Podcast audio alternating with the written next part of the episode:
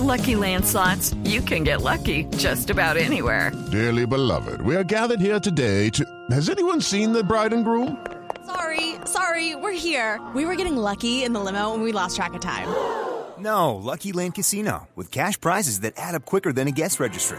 In that case, I pronounce you lucky. Play for free at LuckyLandSlots.com. Daily bonuses are waiting. No purchase necessary. Void where prohibited by law. 18 plus. Terms and conditions apply. See website for details. Desde este momento, Colombia está al aire. Mañanas Blue con Camila Zuluaga.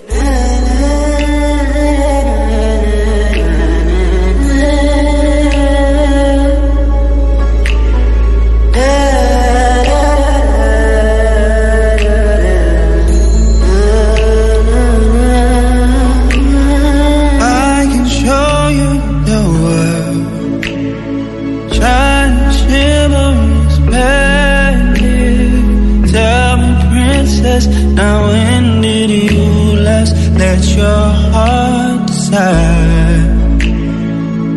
I can open your eyes, take you wonder by wonder, over sideways and under on a magic carpet ride.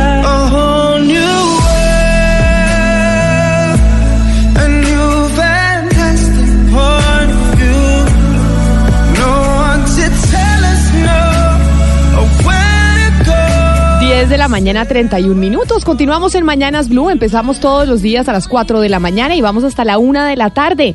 Y don Gonzalo Lázaro, hoy es lunes de clásicos, pero esta canción es un clásico ya, a pesar de que es una nueva versión que usted nos puso el viernes. Y tengo que decirle que fui a ver a Ladino este fin de semana y dije, le voy a poner a Gonzalo Lázaro la canción que él nos estrenó el viernes para preguntarles a mis compañeros eh, de la mesa de trabajo si estuvieron el fin de semana de cine y si fueron a ver el estreno, además que pues eh, también le ganó a sus enfrentados en el estreno en taquilla en los Estados Unidos, Gonzalo. Sí, Camila, fue la película más vista en el país norteamericano, en Canadá también lo fue y seguramente en todas partes del mundo. Lo cierto del caso es que yo no la vi, no me llama la atención, tengo miedo con lo que me voy a encontrar, porque los reviews o críticas que he visto es que la película se centra en la actuación de Will Smith, más allá de cualquier cosa. ¿A usted qué le pareció? A mí me encantó. Me encantó y además me parece que Disney está haciendo un gran trabajo porque obviamente esta película no la vimos usted y yo chiquitos y, la, y era, cuando éramos niños nos la repetimos 500 veces. Y obviamente es ir y recordar y cantar las canciones, a pesar de que hay canciones nuevas y tiene un enfoque, eh, y Ana Cristina, yo no sé si usted se la vio este fin de semana, pero Aladino también tiene un enfoque de empoderamiento de las mujeres y, y un poco el, eh, el rol de Jasmine, que es la princesa cambia en ese sentido, que es una mujer mucho más empoderada y ese, ese mensaje que viene mandando Disney ya desde hace algunas películas. Sí, sí, Camila, yo fui el fin de semana y además fui a un tipo de teatro que yo nunca había ido, que es el Dynamics, que es en el que se mueven las, las sillas y cuando sale, digamos, la alfombra mágica, cuando sale volando, se empieza a subir y a bajar y le tiran a uno aire y agüita y de todo. Bueno, es, es como algo más eh, como no solamente pues la, la experiencia de, de, 3D, sino es, es otro tipo de, de, ida cine. A mí me pareció espectacular la película y lo que más me gustó fue la dirección, porque es que ponen a Guy Ritchie, que es uno de los grandes directores que tiene el cine, y lo ponen a hacer una película para niños y uno, bueno, ¿con qué va a salir este?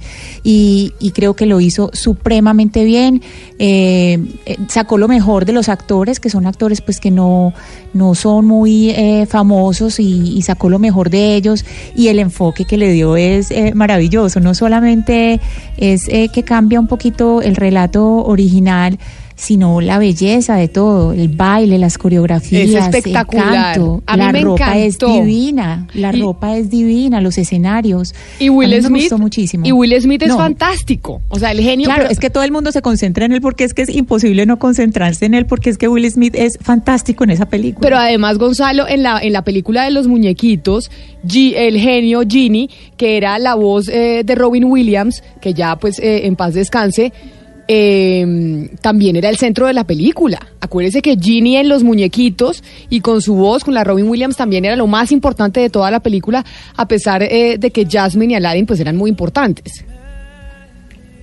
Me da miedo es encontrarme con este choque, ¿no? Con lo que uno pudo vivir en el año 1993 con esa película y lo que uno está viviendo en este momento. Y sobre todo por lo que usted me comenta, no es que esté en contra del empoderamiento femenino, eh, ni más faltaba, sino yo no sé si ese discurso ya casi que obligatorio que están utilizando las películas en este momento me vaya a hacer mea en la decisión de saber cuál es mejor o cuál es peor.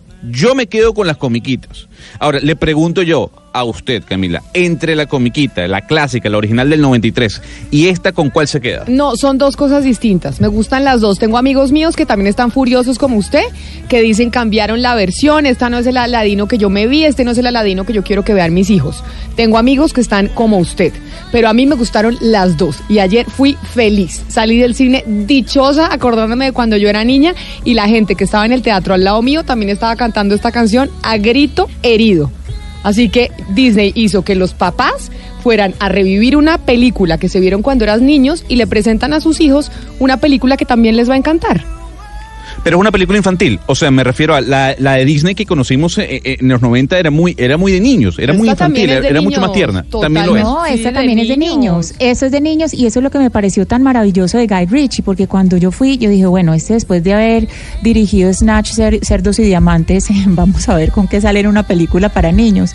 Y efectivamente hizo una película para niños supremamente bonita. A mí la verdad sí me molestó un poquito la corrección eh, política del discurso que tiene que ser a- al final como un poco predecible, porque ya, digamos, lo que pasa con Jasmine es un poquito predecible sin hacer el spoiler. Sí, sin hacer Pero, spoiler. pues, sin hacer spoiler, pero es- es- eso se vuelve un poquito predecible porque ya lo meten en todas las en todas las películas de Disney, pues lo mismo, entonces uno ya como que siente un poquito lo que va a pasar, pero es una película que si uno no va se queda sin, o sea, así le cuenten a uno cosas de la película, si uno no va, se queda sin saber la belleza de narración y, todas las imágenes tan bonitas eh, de esa mirada eh, de, de director que tiene Guy Ritchie, que para mí es lo más importante que tiene la película, es la mirada del director. Pues empezamos entonces este lunes haciendo esa recomendación de algunos miembros de la mesa que nos fuimos a ver esta película este fin de semana, Aladino, y ya también empezamos con un personaje muy importante de esta semana. Y ya volvemos porque vamos a hablar con el alcalde de Yopal, Leonardo Puentes. Diversas ópticas. Hechos que marcan el acontecer. Mañanas Blue. Mañanas Blue. Colombia está al aire.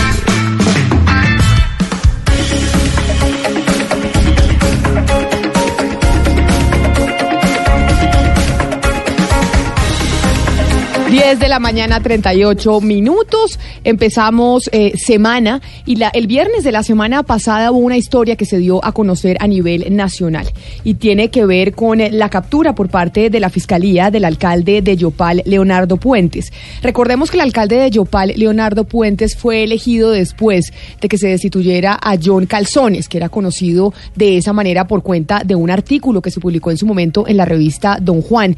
Y John Calzones eh, salió de la alcaldía de Yopal por escándalos de corrupción, entre otras, y a Leonardo Puentes, que fue elegido en el 2017 en una alianza que hicieron eh, Claudia López, Jorge Enrique Robledo y Sergio Fajardo para impulsar un alcalde en Yopal y que después sería como la mm, como la antesala de lo que querían hacer a nivel nacional, a nivel político y como fue exitosa esa alianza, pues obviamente dio mucho de qué hablar lo que pasó con el alcalde Leonardo Puentes el viernes.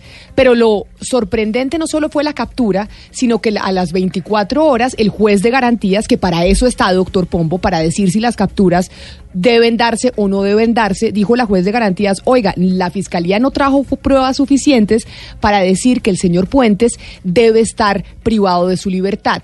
Y en ese mismo instante fue cuando vimos un trino de la, de la mm, candidata a la alcaldía de Bogotá, Claudia López, diciendo lo siguiente, juez deja en libertad al alcalde de Yopal, Leonardo Puentes, y evidencia un show de la fiscalía y la politiquería. Les duele que Leo y Yopaleños, valientes, unidos, derrotaron allá también a los señoritos del uribismo y al hashtag, pone Claudia López, corrupción radical, con garantías, verdad y unidad, la justicia prevalecerá. Y obviamente todo el fin de semana se habló de ese tema. ¿Hay alguna persecución política? ¿Qué fue lo que pasó con la fiscalía? El juez, porque dijo que las pruebas que presentaba la fiscalía no eran suficientes para tener al alcalde de Yopal privado de su libertad. Está con nosotros el, eh, el alcalde Puentes, eh, Leonardo Puentes. Bienvenido a Mañanas Blue, alcalde. Muchas gracias por tener, por estar hoy con nosotros. Camila, eh, muy buenos días y pues muchas gracias eh, a ustedes por facilitarme este espacio, por permitirme eh, dirigirme a la opinión pública nacional y hacer pues múltiples precisiones sobre todo este episodio tan pues tan difícil, tan incomprensible para mí, para los yopaleños, para la mayoría de yopaleños creo yo, eh, en el cual, bueno, como tú acabas de hacer eh, esa reseña muy acertada, pues se pone nuevamente en entredicho el nombre de nuestra ciudad de manera lamentable y que, bueno, afortunadamente hasta acá pues hemos logrado sortear con, con tranquilidad y, y- bueno, creo que la situación va a esclarecerse plenamente eh, y yo estoy totalmente seguro de poder eh, demostrar mi inocencia de cualquier cargo de los que me están señalando. Alcalde, la última vez que hablamos con usted aquí en este espacio fue por cuenta de una tutela, que además usted nos evidenciaba eh, las dificultades que había para cumplirlas y que muchas veces le pasa eso a los alcaldes alrededor del país. En este caso, en el caso por el cual la Fiscalía lo captura y posteriormente la juez de garantías dice no hay la evidencia suficiente o la Fiscalía no presenta las pruebas suficientes para decir que usted deba quedar privado de su libertad, ¿usted tenía conocimiento de la investigación que se venía adelantando en la Fiscalía o no? ¿O a usted lo toma por sorpresa la captura? Pues eh, Camila, si me permites, yo, yo voy a hacer un, un breve contexto señalando tres cosas puntuales antes de responderte eh, esa pregunta. Lo primero, para aclarar, porque en muchos medios nacionales se afirmó que yo había incurrido en el delito eh, de celebración indebida de convenios y contratos, y yo debo dejar claro que a mí nadie, ni siquiera ni la fiscalía ni nadie me está acusando por robarme un peso del erario por eh, la, la malversación de recursos públicos. Eso debe quedar muy claro porque no, no es cierto y lo publicaron y lo divulgaron medios nacionales de muchísima importancia. Lo segundo, que a lo largo de mi vida pública he sido una persona y, y un servidor público como concejal, como alcalde, respetuoso de la ley, de la constitución, de las normas y jamás me he negado a comparecer ante ningún llamado de la justicia. Re- respeto profundamente los fallos judiciales y, y la autoridad administrativa y judicial en todas eh, sus eh, formas. Y tercero, lo que señalas ahora al final de tu introducción, eh, esto que afirman muchas personas en el país, que se puede tratar de una persecución política, de una especie de complot en un año electoral y en un contexto que, como acabas de señalar igualmente, es un contexto nacional en donde se ven afectadas figuras de estatura nacional muy importantes, como Claudia López, eh, como Sergio Fajardo, como Jorge Robledo. Mire, yo de verdad lo que espero es que no tenga nada que ver con eso. Sería un hecho completamente repugnante que le enviaría el peor mensaje a la sociedad y a la democracia colombiana, eh, pero que inevitablemente en un año electoral pues muchas personas están utilizando de esa manera. Ahora paso a, contestarte, Camila, que yo fui eh, citado en cuatro ocasiones y aclaro aquí también otra cosa que desafortunadamente el propio director de fiscalías de Casanare afirmó y que no corresponde a la verdad, que yo había sido citado en ocho ocasiones y nunca me había presentado ante la fiscalía. Eso no es cierto. Fui citado en cuatro oportunidades. Me presenté en una de ellas y siempre respondí las demás, indicando que por encontrarme atendiendo compromisos de gestión propios de la administración de Yopal en Bogotá, no podía presentarme eh, en esas fechas, pero me presenté en una oportunidad en la cual me fue negado el acompañamiento de mi abogado, razón por la cual la diligencia a la que me llamaron no se realizó. Y después me presenté voluntariamente y radiqué por escrito en el mes de diciembre, el 14 de diciembre exactamente, eh, un escrito en donde dejo claro mi absoluto, eh, mi absoluta disposición de presentarme las veces que fuera necesario. Eso, eso debe quedar claro. Nunca fui citado, Camila, a, un, a una diligencia de imputación de cargos, que es la única diligencia, el único de tipo de, de citación de requerimiento que podría haber dado lugar si yo hubiera sido renuente a presentarme a una orden de captura. Este es uno de los hechos que pues no deja de causarnos desconcierto, que pusimos de presente y mi defensa pues hizo la argumentación que corresponde ante la juez de garantías para dejar claro que, que esa renuencia no existió y que como tal eh, pues yo he debido ser requerido previamente sin necesidad de una orden de captura para presentarme como en efecto lo hubiera hecho si me hubieran informado de que existía esta imputación de cargos en mi contra. Pero entonces usted dice, se dijo equivocadamente a nivel nacional que usted estaba siendo investigado y que se le quería imputar el, eh, un delito que era el de contratación irregular. ¿Cuál es entonces la razón por la cual se le está investigando a usted específicamente? Es decir, ¿y por qué la Fiscalía argumentó en la audiencia que usted tenía que estar privado de su libertad a pesar de que ya sabemos cómo lo anunciamos, el juez de garantías dijo que la evidencia no era suficiente? ¿Cuál era el argumento que presentó la Fiscalía en ese momento? Camila, bueno, primero eh, debo, es- excúsame, ser un poco, eh, digamos, eh, extenderme un poco más para hacer el contexto, porque a nivel nacional resulta difícil de, de comprender eh, esta situación que es de nivel local. Yo eh, estoy en este momento señalado y acusado de, de- de los delitos de interés indebido en la celebración de contratos, tráfico de influencias, abuso de función eh, pública, eh, esos, esos tres son los, los cargos y preva- prevaricato por acción. Son las- los cuatro cargos que se me imputan. Todos tienen que ver con una empresa de servicios públicos de Yopal que se llama Ceiba, una empresa que se creó a finales del año 2015 y que yo mismo demandé desde el inicio de la creación en el Consejo, yo era concejal de la ciudad y denuncié la creación por las abiertas irregularidades que hubo desde el origen de esa empresa. Más adelante, cuando entra en vigencia la existencia de esa empresa, le entregan seis servicios públicos de la ciudad. Y esos seis servicios... ¿Alcalde? Algo le pasó al alcalde con Nos el teléfono, nos, dejó en- nos dejó llamar. Hace mucho no oía ese, ese sonidito del ti, tiri, tiri, Porque lo estamos comunicando seguramente con un teléfono fijo. Claro, con un fijo y por eso la calidad del sonido, también. porque todavía el celular no reemplaza al, eh, al teléfono fijo. Pero con él habíamos hablado, ¿se acuerda? La semana pasada por cuenta de una tutela y dijimos, eh, oiga, el alcalde se ve que está haciendo su trabajo y el- cumplimiento de la tutela es básicamente que se le sale de las manos porque no tiene cómo cumplirla.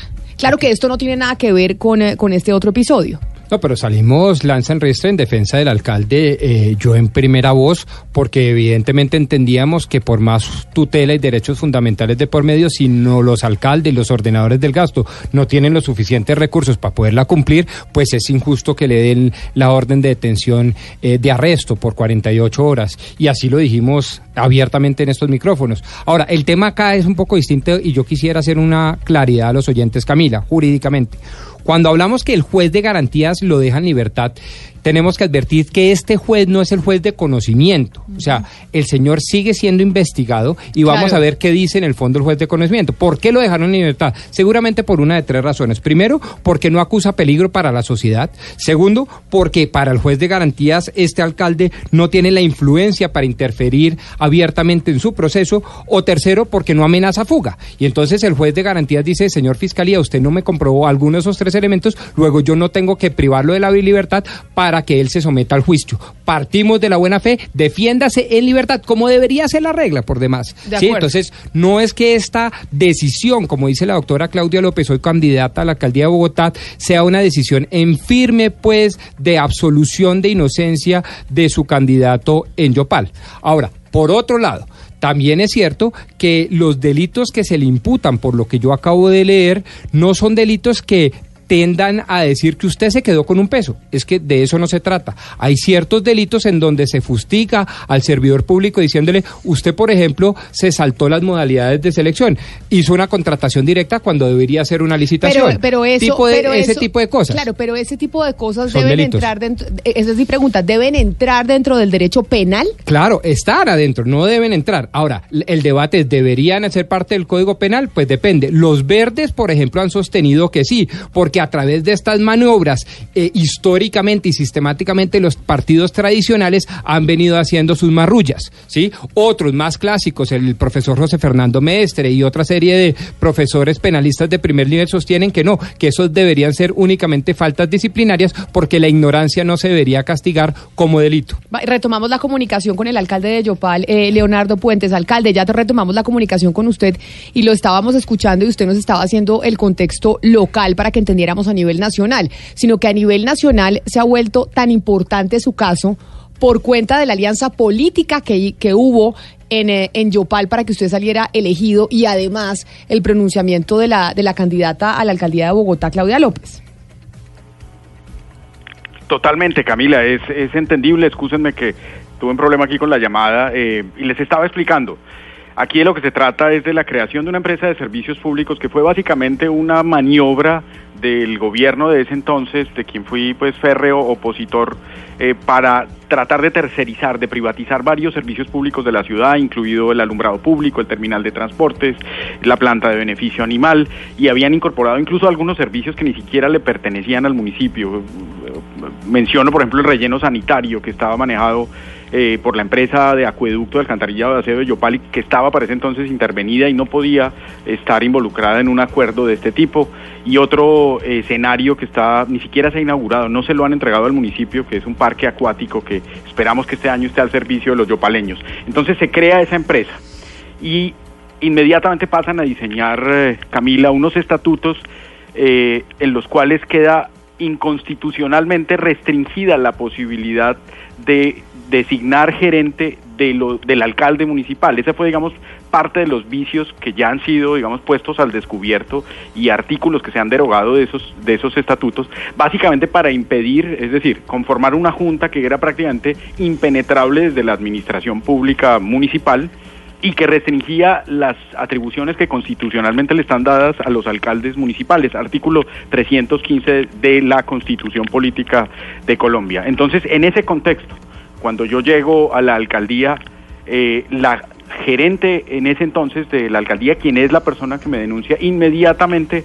interpone una recusación en mi contra y manifiesta de manera abierta su eh, indisposición y su total negativa a que como alcalde yo intervenga en cualquiera de las actuaciones de Ceiba. Es un hecho que por supuesto nosotros no compartíamos y que con una sentencia que ya había en la propia demanda que yo instauré de nulidad de los actos de creación de Ceiba, nos había ordenado en octubre de 2017 el juez de primera instancia entrar a resolver el desorden administrativo y el caos que se había generado en el manejo de los servicios con la creación de Ceiba. Entonces lo que yo hago es básicamente entrar a tomar control de Ceiba, de esa empresa y de todas las dependencias de la administración municipal. Entonces vienen los cargos, Camila, lo que me preguntabas hace un momento, ¿de qué es lo que lo están señalando? Primero, tráfico eh, de influencias, como le digo, traficar influencias o influir sobre las decisiones eh, de una gerente que se mostró desde el primer momento en abierta insurrección, en contradicción, en oposición a mí como gobernante y a mi administración, eh, resulta prácticamente incomprensible eh, y- e inaceptable e ilógico, ¿sí? Esa- ese es, digamos, un, un primer elemento. Eh, todo está fundamentado en, la, en el supuesto envío de unas hojas de vida que yo, por supuesto, nunca envié. Nunca tuve ningún tipo de comunicación con la señora Clarena López. Nunca interactué con ella, salvo en el episodio por el cual me endilgan la conducta de abuso de función pública, que fue eh, una, un episodio desafortunado en la sala de juntas de Ceiba el 18 de febrero del año pasado, del año 2018, en donde ella demuestra abiertamente que no acata ningún tipo de directriz mía, al punto que me cerró la puerta de la oficina y no me quería ni siquiera permitir el ingreso a su despacho. Entonces, digamos Alcalde, que... alcalde Puentes, es que precisamente en ese, en ese sentido le quiero preguntar, porque es que usted había demandado, siendo concejal, había demandado a la empresa Ceiba, que pues eh, en ese momento la demandó por el, el cobro de las fotomultas y usted ganó esa batalla, y ahora en lo que está tratando, lo, lo que está usted, lo que está tratando de hacer es de recuperar el control, pero es decir, usted tiene adentro, allá mismo adentro tiene las personas que no están dejando en recuperar el control, y finalmente pues son los ciudadanos los que se están perjudicando. ¿Cómo hacer para recuperar ese control de las eh, de esta empresa de servicios públicos? Pues mira, básicamente lo que, lo que han hecho desde el primer momento, como acabo de mencionarles, la propia gerente de ese entonces fue recusarme. Eh, y a partir de ahí se han venido toda suerte de maniobras dilatorias para impedir nuestro propósito, que ha sido liquidar esa empresa. Nosotros vamos a ir nuevamente al Consejo de la Ciudad esta misma semana a presentar ese proyecto con el cual vamos a pedir la supresión y la autorización para liquidar una empresa que no le dio los resultados a los yopaleños y que por el contrario retrasó el desarrollo de esas cuatro unidades de servicios de la ciudad. En concreto a mí lo que me achacan, digamos, me, imputan como cargos eh, es el prevaricato por acción, por haber nombrado un nuevo gerente y haber apartado del cargo a la señora que les menciono, por haber citado a la junta directiva, actuando como presidente de la junta y cumpliendo los estatutos, por haber enviado a un profesional a hacer las labores de empalme en la empresa Ceiba. Y como ya les mencioné, un asunto de tráfico de influencias por la- el supuesto envío de unas hojas de vida, hecho que tenemos todos los elementos para rebatir y demostrar que no es cierto. Esa es, digamos, en un contexto general, la línea eh, de asuntos que me están achacando y que por supuesto yo quiero dejarle claro a la opinión pública nacional y local que no son ciertos. Además de, bueno, todos los pormenores de, de mi captura, el hecho de que la orden haya sido proferida por un juez que no es del circuito de Yopal, un hecho que no quedó totalmente claro y que mi defensa eh, pues interpuso el recurso para que sea revisado por la segunda instancia, el hecho de que la audiencia de control de garantías tampoco se hubiera realizado en Yopal de manera, digamos, oportuna, normal, en fin, eh, sabiendo que yo soy una persona pública, que resido en Yopal, que toda mi vida profesional he estado en Yopal, llegó a afirmarse durante la audiencia que yo no conocía Yopal. Que yo no había eh, vivido en Yopal y que no tenía el arraigo suficiente y podía evadir la justicia. En fin, alcalde, alcalde Leonardo Puentes, alcalde de Yopal. Eh, para que usted entienda bien el alcance tanto de mis palabras como de mi pregunta, quiero decirle que yo no solo parto de la buena fe de todo el mundo y de la presunción de inocencia. Es más, en el caso suyo espero que le vaya muy bien en este juicio. Sin embargo, yo sí tengo una pregunta de fondo en relación con el partido político al cual usted pertenece. Los cargos que se le imputan son cargos graves, dan cárcel, no dan lugar a cárcel domiciliaria ni siquiera. Son cosas importantes porque tienen que ver nada más ni nada menos con el tema de la corrupción, que es bandera, entre otras cosas, del Partido Verde. Pero en no pocas oportunidades ha sido este Partido Verde el que a nivel nacional ha venido haciendo campaña cabalgando sobre procesos que se le aperturan a miembros de partidos tradicionales como el liberal, el conservador, cambio radical, y que obviamente todos ellos también cuentan con la presunción de inocencia y la presunción de buena fe. ¿Usted no cree que ustedes, en cabeza suya en este momento, están bebiendo de su misma me- medicina?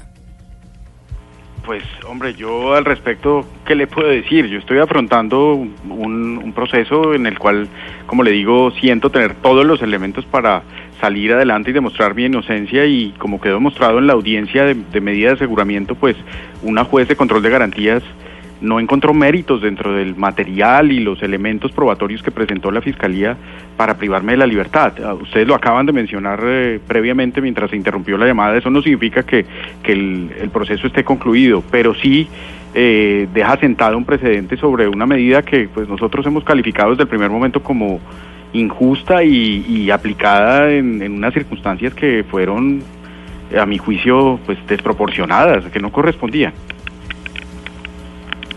Alcalde, em, cuando uno habla con gente de Yopal, eh, porque desde Bogotá se ven las cosas distinto y desde Bogotá se ve eh, como la vaina política y lo que algunos consideran persecución política en su contra. Alcalde, ¿quién maneja Ceiba? ¿Quién tenía el control de Ceiba hasta el momento en que usted empezó a decir, óigame, esta es una empresa pública que se maneja con recursos públicos y el control lo debería tener la administración pública? ¿Quién hasta ese momento manejaba los hilos de Ceiba como para que esta pelea sea tan fuerte y tan grande en este momento?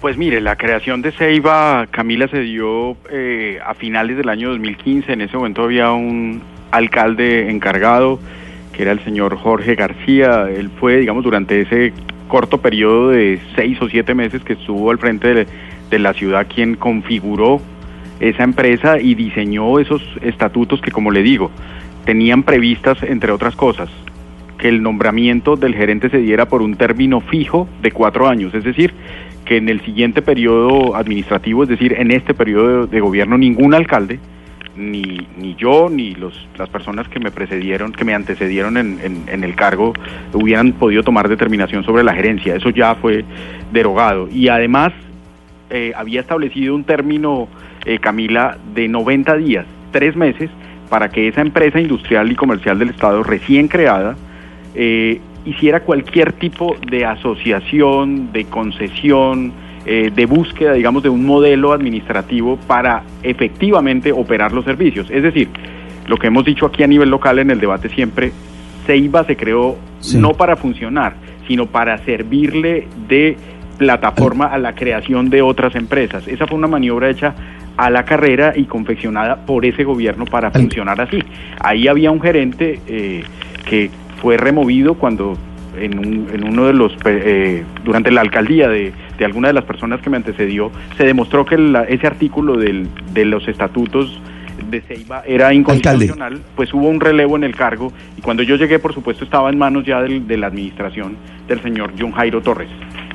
Alcalde, sobre ese tema en particular, le quiero preguntar lo siguiente. La doctora Claudia López habla de un, partido de cambio radical, ella, ella lo llama corrupción radical en el trino y constantemente se refiere así a este partido. ¿El partido Cambio Radical está detrás de todo esto? No, señor, aquí en, en este caso no hay ningún tipo de, de vínculo ni de relación causal de ninguna clase entre lo ocurrido puntualmente con Ceiba y, y la situación por la que yo estoy pasando y las denuncias que me está haciendo eh, la exgerente de Ceiba, a quien yo, aparte del cargo, no, no hay relación con esa afirmación. Entonces, alcalde, cuando hay un manto de duda un poco, cuando Claudia López dice es que acá se pusieron furiosos los señoritos eh, del uribismo en Yopal porque les ganamos y también corrupción radical, etcétera, etcétera, dejando pues un poco que acá hay como un montaje y una persecución judicial para apartarlo a usted de su cargo y pues que tengan eh, éxito en las elecciones que se vienen ahorita en octubre.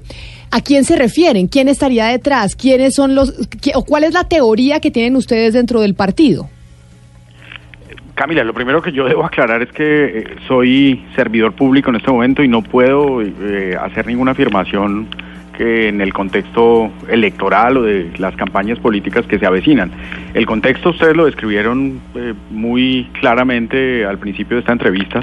Eh, nosotros llegamos eh, irrumpiendo en un escenario completamente adverso en donde partidos tradicionales y políticos tradicionales venían pues con unas raíces muy profundas y, digamos que esto fue una, un, un- un cambio y un giro en, ese momento completamente radical. Ahí sí, esto fue un cambio de rumbo total en, en la vida política del departamento, en donde Yopal pues, casi que se convirtió en el único municipio del departamento como la capital en donde no hay una eh, prevalencia del partido, en este caso Centro Democrático, que es muy fuerte en el, en el departamento de Casanare.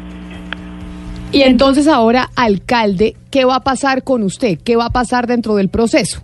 Porque ya sabemos que no, eh, pues mejor dicho, la juez de garantías dijo aquí no hay elementos suficientes para que se prive de la libertad al alcalde de Yopal, pero como decía muy bien el doctor Pombo, pues el proceso sigue adelante.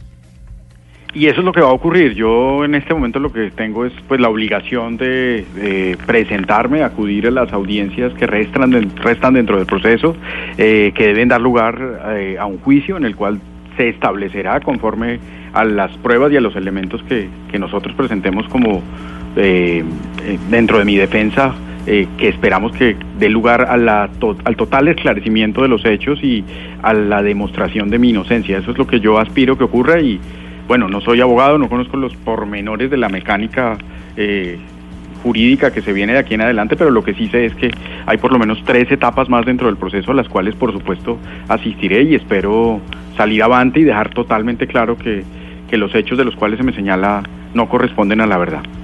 Pues alcalde Leonardo Puentes, alcalde de Yopal, queríamos hablar con usted para ver qué era lo que había pasado, todo ese episodio que además eh, cobró una importancia nacional por cuenta del partido al que usted pertenece, por lo que se dijo alrededor del tema. Y pues no nos queda más que decirle que entonces estaremos pendientes de lo que pase con, eh, con su proceso y que pues nos alegra por lo menos que haya podido estar en ese proceso defendiéndose en libertad porque así lo determinó un juez de garantías. Alcalde Puentes, gracias por haber estado con nosotros hoy aquí en Mañanas Blue. A ustedes, Camila, nuevamente gracias por su gentileza, por el espacio y por la oportunidad de hacerle estas precisiones a la, a la opinión pública nacional. Muchas gracias y que tengan un feliz día. De historias únicas. Una narrativa diferente de los hechos, entre voces y sonidos que ambientan una realidad. Del vocalista de la agrupación Lucas Graham The important part about the Grammys is that it's uh, peer voting. hasta el exalcalde de Londres, Ken Livingstone. You either stay in the European Union, which is our biggest trading partner, En Mañanas Blue, Colombia está al aire. Y estamos al aire, entre otras, a las 11 de la mañana, cinco minutos, hablando de temas económicos. Porque el viernes, Gonzalo, la noticia económica, que además eh, sigue siendo noticia hasta hoy, eh, fue el caso de Avianca. Incluso Avianca ha sido noticia desde que empezamos a hablar con, eh, con el señor Efromovich la semana pasada por cuenta de todo lo que estaba pasando con la aerolínea a nivel latinoamericano. Incluso hoy el periódico La República trae la historia de Avianca y ahora la nueva era de Criete en la aerolínea como portada. Quiere decir, seguimos hablando de la aerolínea, pues que sin duda alguna es la más importante en Colombia y una de las más importantes en América Latina. No, sin duda alguna, Camila. Avianca es la segunda aerolínea más importante de América Latina en cuanto a flota se refiere. Sin embargo, aquí le traigo un especial de lo que va a ser y lo que puede ser el futuro de Avianca, una compañía cuya acción el día de hoy está creciendo nuevamente al 25%. Avianca cambia de rumbo. La segunda compañía más importante de aviación de Latinoamérica tendrá un giro radical en el manejo de su administración. Pero, ¿qué le espera a Avianca? United es la aerolínea más conectada del planeta y si bien es cierto que no será United la que maneje administrativamente a Avianca, jugará un rol muy importante en el futuro de la empresa, sobre todo en la conexión con códigos compartidos en todo el mundo. También es cierto que el servicio de United es flojo y precario. Sin embargo, el nuevo administrador um, tiene otra historia. Hablamos de Kingsland. Sabe de aviación. Kingsland era la propietaria de TACA, la compañía de aviones más importante de Centroamérica antes de su fusión con Avianca. Su plataforma era respetada, no solo por su flota, sino por su servicio. Se conoció, por ejemplo, que United le va a inyectar 150 millones de dólares de capital a la compañía y que además Roberto Priete, el hombre más rico de El Salvador, dueño de Kingsland y en su momento dueño de TACA, anunció que acabará con la manera en cómo Efromovich había manejado la compañía. Avianca Brasil está en problemas, Avianca Argentina también. Los analistas han dicho que una de las decisiones que la empresa debe tomar ya es precisamente vender sus activos en Brasil y en Argentina. Todo indica que el nuevo CEO será extranjero. Hoy, la acción de Avianca está a punto de llegar por primera vez en meses a los 4 dólares.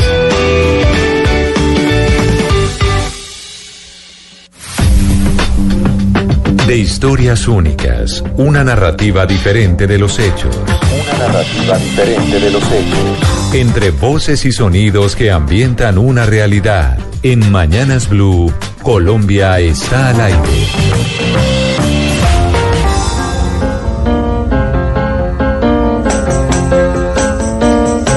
Y después de mm, hablar de noticias económicas de Avianca, Gonzalo, seguimos con las noticias económicas que nos siguen eh, sorprendiendo y que es importante explicarle a los oyentes, porque hemos eh, venido oyendo hablar desde hace ya algún tiempo del Bitcoin, pero otra vez volvemos a hablar del Bitcoin porque pareciera que vuelve a tomar relevancia. Escuche esto. Esto le va a llamar la atención, el denominado Bitcoin, la denominada moneda virtual del futuro. Es hablar de la famosa moneda virtual, el Bitcoin. Bitcoin bulls are back. Yeah. Uh, look, you know, yesterday CME Bitcoin futures 1.2 billion dollars in volume. Fíjese algo, Camila. Hace unos años, tal vez dos o tres aproximadamente, comenzamos a escuchar del Bitcoin, de las criptomonedas, del blockchain, términos que se nos fueron quedando en la memoria porque las noticias no dejaban de hablar de ellos. Sí, y por eso yo le decía a Gonzalo que después de que la moda, entre comillas, para algunos eh, pasó, pues pareciera ser que el Bitcoin es nuevamente noticia por la revalorización que está teniendo en los mercados. Ese mismo mercado que nos anuncia que una criptomoneda puede tener mayor peso, ojo, que el dólar o el euro. Acuérdese usted que en el 2017 el Bitcoin llegó a, cotizarse a 19 mil dólares por unidad y hace unos meses estaba a 3 mil dólares. A esta hora se cotiza aproximadamente en 8.800 dólares y pues no hay duda que el Bitcoin, como lo estamos hablando, pues regresó a la palestra. Colombia está al aire.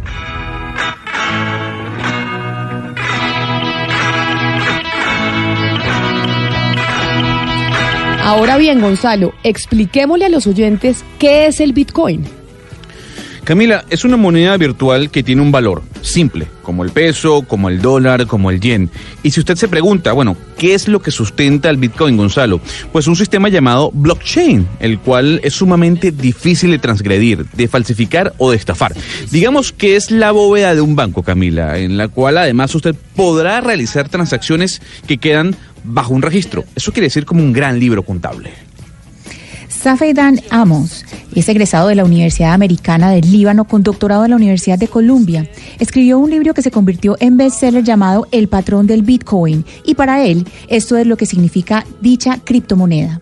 I think uh, the thing about Bitcoin is that it is a technological solution for the. Uh, El Bitcoin es una solución tecnológica para el problema que pueden ser las transferencias monetarias y las políticas monetarias. No se requiere ningún tipo de permiso de un gobierno o de una autoridad para que el Bitcoin funcione. El Bitcoin funciona porque el software funciona. El Bitcoin trabaja por un código de la misma manera que funciona una nevera o cualquier máquina. Funciona debido a procesos tecnológicos que se generan entre sí.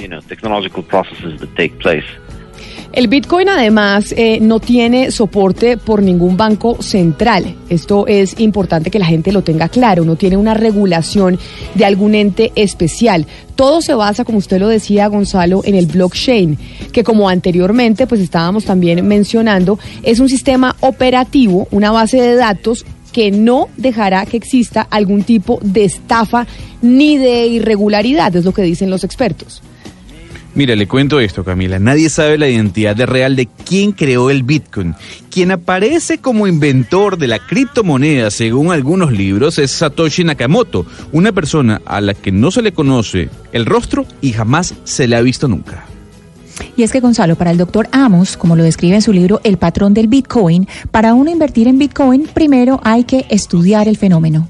I don't go around telling people they should invest in. Yo no voy diciéndole a las personas que inviertan en bitcoins. Yo realmente no sé si es una inversión para cualquier persona. Creo que genera una perspectiva interesante, pero creo que más importante es que las personas estudien realmente el bitcoin, que lo entiendan. Y luego de eso, si les agrada la idea que hay detrás, el cómo se compra, cómo se opera, cómo se usa, pues inviertan en él. Yo no conozco inversiones bitcoins de personas que no hayan estudiado la criptomoneda. Al estudiarla, usted se dará cuenta que la propuesta de valor del bitcoin en forma de oferta de dinero no responde a la demanda. En otras palabras, sabemos que solo se producirán 21 millones de bitcoins. Ese es el tope. So no matter how many people Así que no importa cuántas personas lo compren o lo demanden, nadie puede producir más. Y eso es lo que lo hace una apuesta interesante.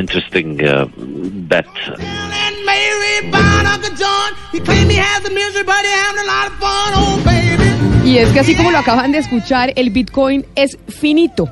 A diferencia, por ejemplo, del peso colombiano, solo se pondrán en circulación 21 millones de Bitcoins. Y esto básicamente se ideó con la premisa de generar más valor sobre la moneda y evitar que se cree un proceso de inflación en aquellos gobiernos que pues que usan muchas veces como que lo usan como moneda paralela. Mire, usualmente eh, Gonzalo, como pues sabemos saben muchos ciudadanos, us- usualmente los bancos centrales imprimen billete y dinero en, en efectivo para generar flujo de caja, pero que después genera inflación y hace que ese dinero pierda su valor.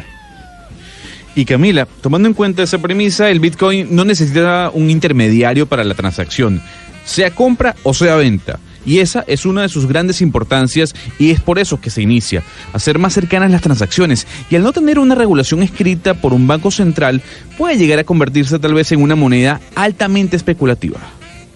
Mark Yusko es tal vez el tercer inversionista más importante de los Estados Unidos en cuanto a las criptomonedas se refiere. Es el CEO de Morgan Creek Capital y es así como nos explica cuál es el valor real del Bitcoin. People say, well, how, how does anything that doesn't produce cash flow have value? Right? You know, Hoy en día, la gente se pregunta cómo algo que no produce flujo de dinero tiene valor. ¿Por qué el oro tiene valor? La plata, el platino, una obra de arte tiene valor.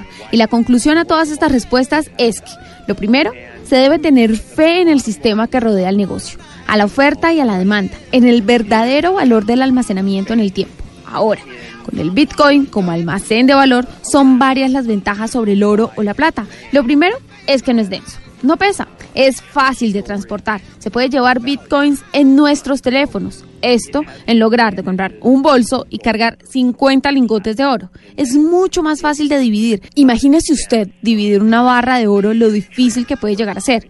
Con el bitcoin el proceso es digital. And so, to answer your question, you know, why should anyone, particularly somebody in Colombia, want to own a Bitcoin? Si alguien en Colombia, hoy por ejemplo, quiere comprar un Bitcoin, yo le recomiendo que lo utilice como una cobertura contra la inflación, que lo use fuera del mercado financiero. El Bitcoin no se deprecia por una inflación porque no lo soporta ningún banco central.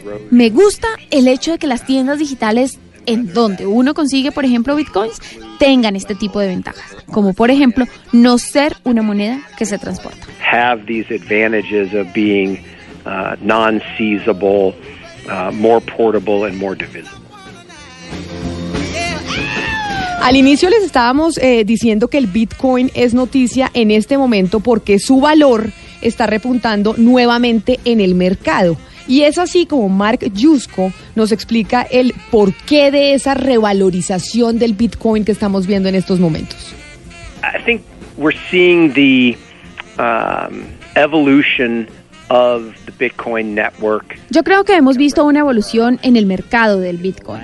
Creo que el año pasado y hasta hace no mucho había una situación terrible en el mercado en cuanto al precio, pero a su vez también se generó un bull market o un crecimiento del mercado que fue muy interesante en los fundamentos de la criptomoneda. Se abrieron más carteras, hubo más inversiones en la tecnología, pero no obstante, mientras los indicadores y elementos fundamentales de la cadena del Bitcoin crecían, los precios seguían bajando, no había confianza en el ambiente. And maybe mid beginning of January, I think that has De repente, a mediados de enero, se comenzaron a ver signos de vida del nuevo precio. Los inversionistas dicen, bueno, yo creo que se acabó el mercado a la baja, la desconfianza, y vuelve el interés. Lo importante es mencionar que hace un año y medio el precio del Bitcoin era más elevado que el recomendable para ajustarse a la baja.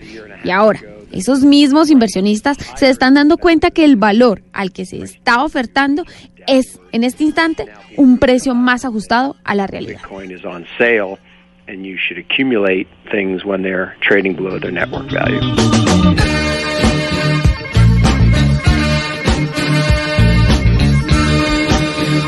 Hay personas que se han hecho millonarias vendiendo y comprando bitcoins. Sin embargo, es importante recalcar que el bitcoin no es la única criptomoneda. Hay muchas ah, más que tienen un valor igual o similar a este.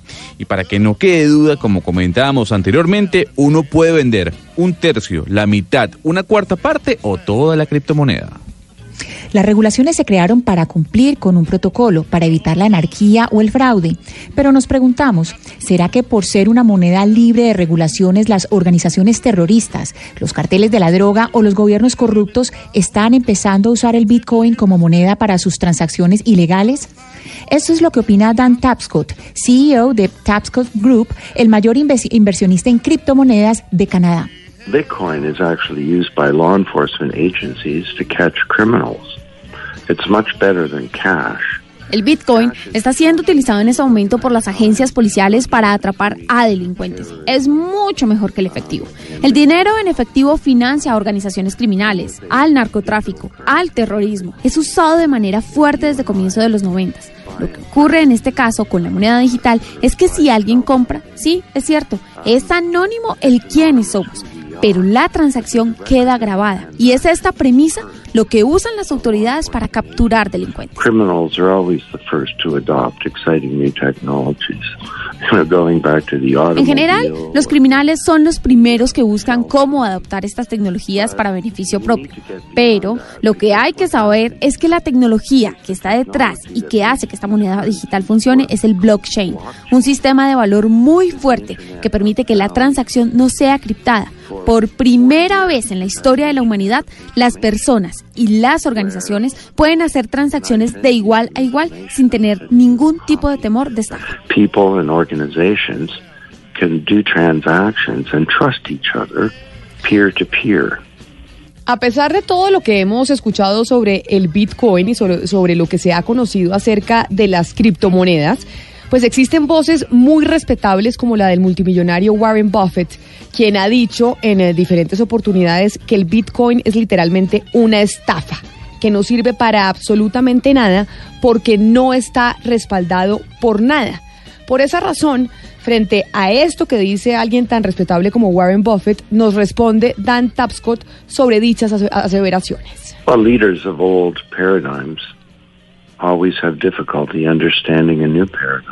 Muchos de los líderes en temas económicos han dicho que el Bitcoin no sirve. Pero hay una cosa extraordinaria, y es que el Bitcoin o el blockchain son una plataforma mucho más segura que todo el sistema de computadoras que tiene el Warren Buffett. Por ejemplo, Jamie Dimon, el CEO de JP Morgan, también habló sobre el Bitcoin y dijo que era un fraude. Pero lo realmente curioso es que ahora JP Morgan está invirtiendo no en criptomonedas, sino en este tipo de tecnología para cambiar la forma en la que opera su compañía. Por ejemplo, los bancos centrales. El Banco Central de Colombia debería examinar cómo la moneda local, el peso, puede transformarse a una moneda digital. Esto tomando en cuenta las grandes herramientas con las que se cuenta en este momento para tratar todo el tema que involucra a la economía. Es decir, tener un mejor manejo y mejorar la transparencia. to better manage the economy, to have better transparency into what's happening.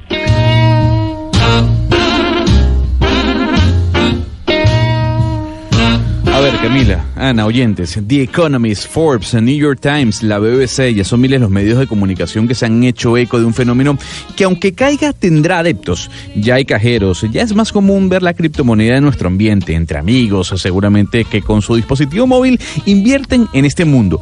Un mundo que sigue creciendo a medida que más penetración va teniendo la tecnología. Pero además es que, mire, Gonzalo, las aplicaciones, los computadores, los celulares, toda esta tecnología ha llegado sin duda alguna para quedarse. Y por eso hay una premisa que es la siguiente que ya dicen muchos. La tecnología no se tiene que adaptar al ser humano, sino es el ser humano el que tiene que adaptarse a la tecnología.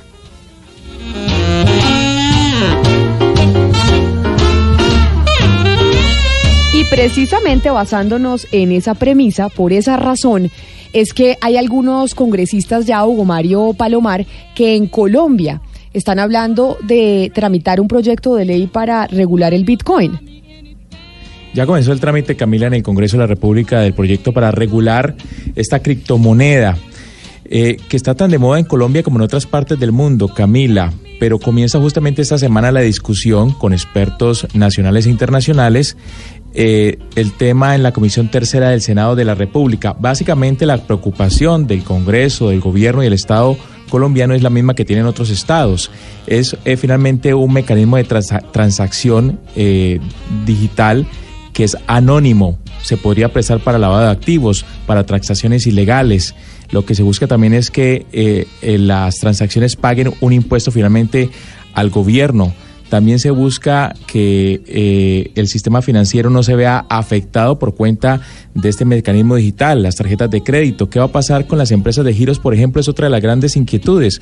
Los giros que hoy se hacen de un punto a otro podrían ser reemplazadas por ese tema de las transacciones digitales a través de los Bitcoin. Muchas inquietudes que tienen hoy las autoridades y el gobierno, al igual que el Congreso de la República en Colombia, Camila. Y por eso hemos llamado a Mauricio Tobar. ¿Quién es Mauricio Tobar, Hugo Mario? Él es miembro de la Fundación Blockchain Colombia y codirector del grupo de investigación Inti Colombia de la Universidad Nacional. Ha sido uno de los expertos que ha sido consultado para la construcción de este proyecto que usted nos está mencionando, ya está avanzando en el Congreso de la República. Así que, doctor Tobar, bienvenido a Mañanas Blue. Muchas gracias por estar con nosotros.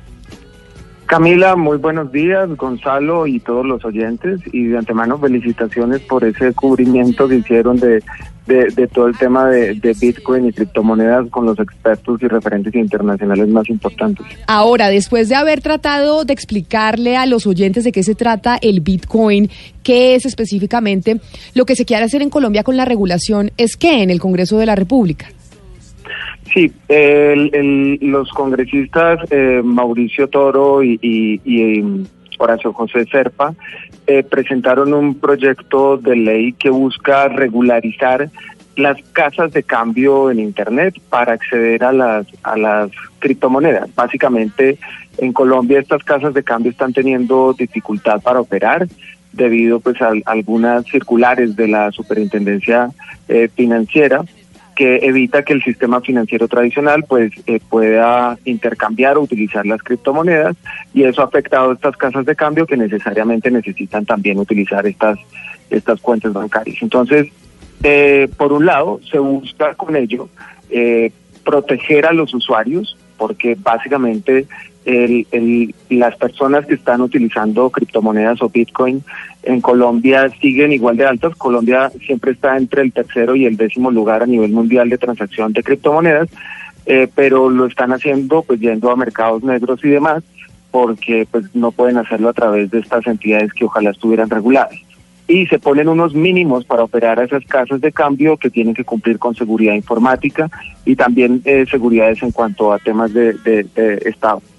Entonces, lo que se busca, por un lado, es eh, eh, proteger a los usuarios para que puedan hacer estos intercambios que igual los están haciendo, pero a través de mercados regulados eh, y mandar una señal al mercado un poco más estable, puesto que hay inversiones que quieren venir a Colombia, pero dada también la incertidumbre, pues no, no, no se pueden dar.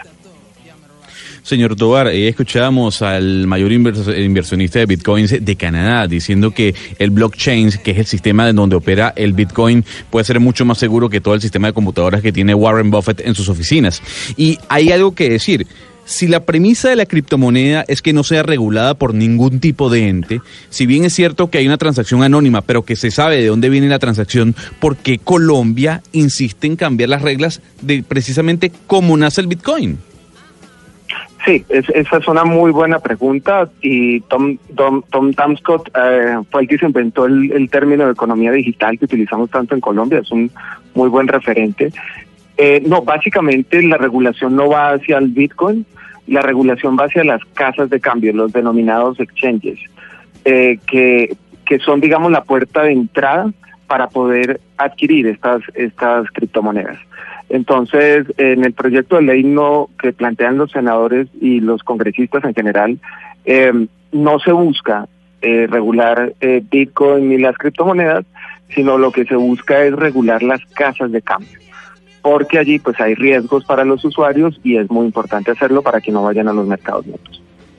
Sí, señor Tobar, la, la, la, gran inquietud que tienen algunas personas es eh, por cuenta de las llamadas burbujas financieras. Muchos creen que el Bitcoin es eso, una epidemia eh, y una moda digital que puede convertirse en una burbuja que puede explotar en el momento en que ya nadie más quiera participar de este tipo de transacciones. Eso, eso va a quedar contemplado también en el proyecto para evitar justamente que muchas personas salgan perdiendo. El tema, el tema del precio es un tema bastante complicado pues eh, se rige por, por oferta y demanda y efectivamente eh, este mercado del Bitcoin es supremamente volátil, altísimamente eh, riesgoso y por eso pues lo que recomendaban también algunos de los expertos que ustedes consultaban y es que antes de hacer cualquier inversión tienen que conocer la tecnología para tomar decisiones y en cualquier caso nunca hacer grandes inversiones. Eh, pero Básicamente el proyecto de ley, como nosotros lo conocemos, no interviene en eso porque básicamente los mercados son eso, mercados, oferta y demanda. Efectivamente, el Bitcoin ha tenido subidas muy fuertes y bajadas muy fuertes. Es, es una montaña rusa importante a la que toca tener eh, pues muy buen, muy buen, eh, muy buena resistencia si estás invirtiendo eh, allí.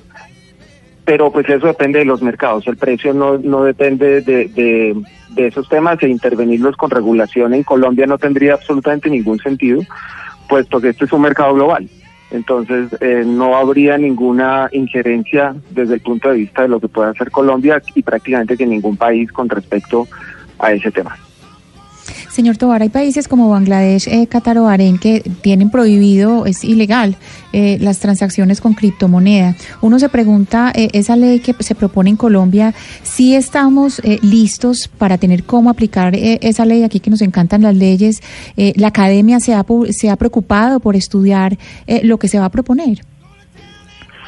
Sí, nosotros, digamos, estudiamos desde el punto de vista tecnológico, eh, poco, po- no sabemos tanto desde el punto de vista legal y regulatorio, eh, y mucho menos de precio, porque desde el punto de vista, eh, nosotros somos ingenieros en, en el grupo de investigación. Entonces, eh, desde ese punto de vista, claro, hay algunos países que, que han decidido, eh, pues, volver ilegal las transacciones para sus ciudadanos, son pocos, pero sí, sí existen. Eh, hay otros países como Colombia donde no es ilegal entre personas eh, utilizar Bitcoin o criptomonedas, pero para el sistema financiero, eh, por unas reglamentaciones o por unas circulares de la Superintendencia Financiera, sí tienen prohibido solamente el sistema financiero operar este tipo de instrumentos, para el resto no. Y hay otros países donde es perfectamente eh, factible utilizarlo, el caso de Japón, donde incluso es reconocido como método, método de pago. La pregunta, incluso en ese sentido, sobre cuando limitamos este tipo de instrumentos sin conocerlos bien, eh, viene hacia futuro. Es decir, si esto se vuelve una oportunidad o una industria hacia el futuro, pues los países que han sido más abiertos y que permiten experimentar a sus desarrolladores, a sus empresas y demás, van a tener una ventaja. Si, si lo has prohibido utilizar, pues básicamente tu país no ha podido hacer, por ejemplo, procesos de investigación o no ha podido hacer eh, temas de desarrollo empresarial alrededor de ellas y podríamos perder una, una oportunidad. Por eso Sí. la recomendación que, que siempre se plantea es, para cualquier nueva tecnología, o la que planteamos nosotros es para cualquier nueva tecnología, primero investigarla bien antes de prohibirla o de poner regulación y una vez se entienda cómo funciona, porque esto camina muy rápido, una vez entiendan cómo las, los casos de uso van funcionando, se va regulando para proteger al usuario. Señor Pero Tobar. sí es, es delicado, señor. Yo quisiera hacerle una pregunta no desde el consumo, no desde el mercado, sino un poco desde el Estado, aun cuando ya en las últimas dos respuestas hemos tocado el tema. Y es que en últimas eh, se enseña en las cátedras, por ejemplo, de política o derecho constitucional, que una de las expresiones más eh, fidedignas de la soberanía nacional es precisamente el acuñar moneda. Los estados son tanto más soberanos en tanto que tengan más poder de acuñar y de imprimir moneda. Eh, ¿En qué medida afectaría ese elemento esencial del Estado como lo es la soberanía, este tipo de tecnologías y este tipo de avanzadas tecnológicas? Bueno, pues esa es, esa es una muy buena pregunta. Eh, pues básicamente sí, los estados han, han tenido históricamente el monopolio de la generación de dinero y esto es una alternativa a esa posibilidad y eso puede generar pues algunos riesgos, eh, pero en general los estados pueden optar más por la oportunidad de identificar cómo esta misma tecnología les puede ayudar. Lo, lo comentaban también en la entrevista de ver cómo, por ejemplo, el Banco de la República puede investigar el uso de esta tecnología para disminuir costos o para disminuir eh, el- los, las ineficiencias en temas de transporte que tiene el oro o en la generación de dinero en efectivo. Eh, digamos, puede ser una oportunidad también para los estados para generar estas eficiencias y, ¿por qué no eh, contemplar el Bitcoin como una reserva eh, de valor en el caso de que estudiándolo vean que puede ser una alternativa al oro. Entonces creo que la tecnología, más allá de ser una amenaza, debe ser vista como, como una oportunidad hacia el futuro, eh, pero siempre con conocimiento, tomando las medidas para experimentar y poder tomar las decisiones desde, desde el Estado. Pues es Mauricio Tobar, como les decíamos, miembro de la Fundación Blockchain Colombia y que además ha sido uno de los expertos consultados por los congresistas que están adelantando este proyecto de ley en el Congreso de la República.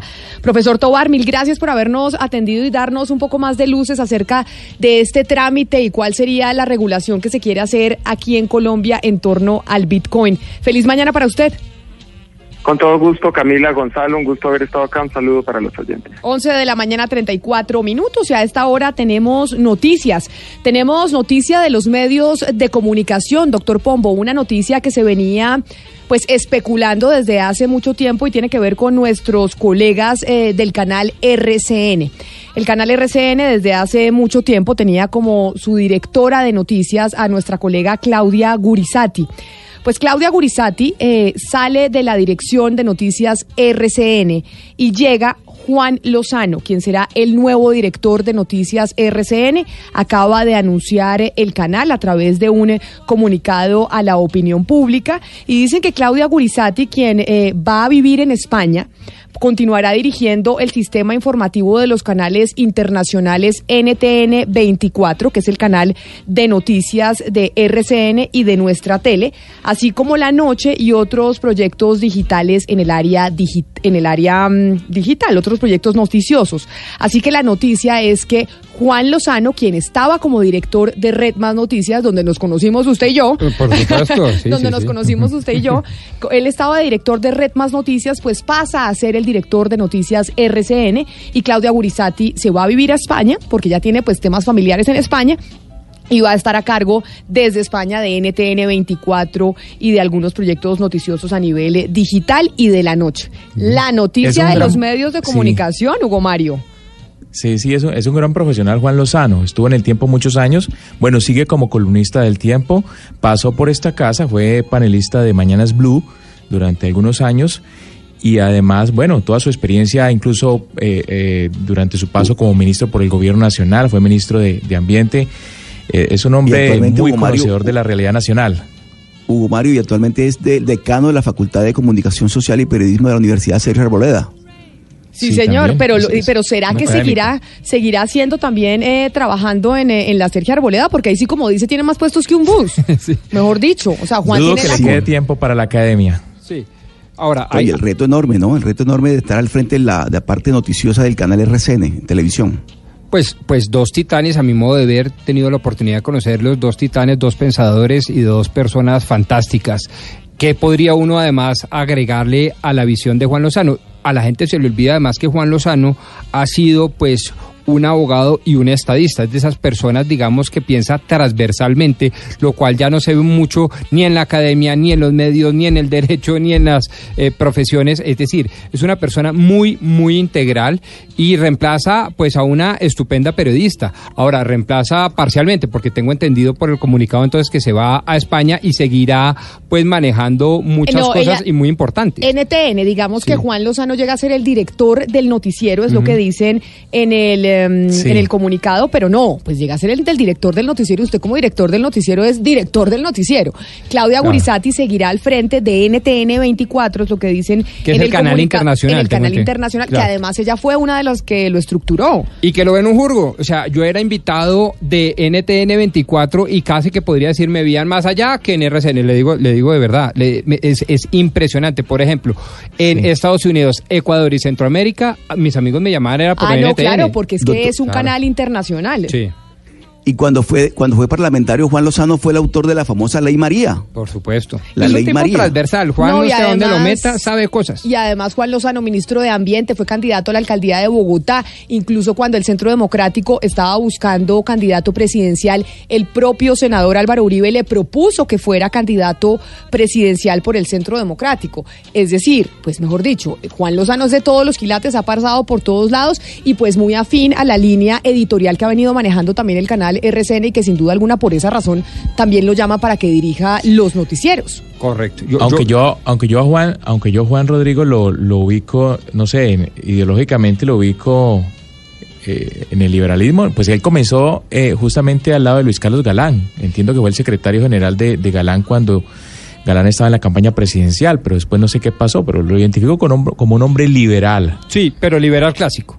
Es decir, desde Juan Lozano y Lozano, su padre y su abuelo, toda la vida pertenecieron, digamos, acuérdese usted, a los leopardos. Es una, eh, estos, eh, digamos, pensadores que se dedican realmente a pensar humanísticamente y Juan es heredero de esa línea.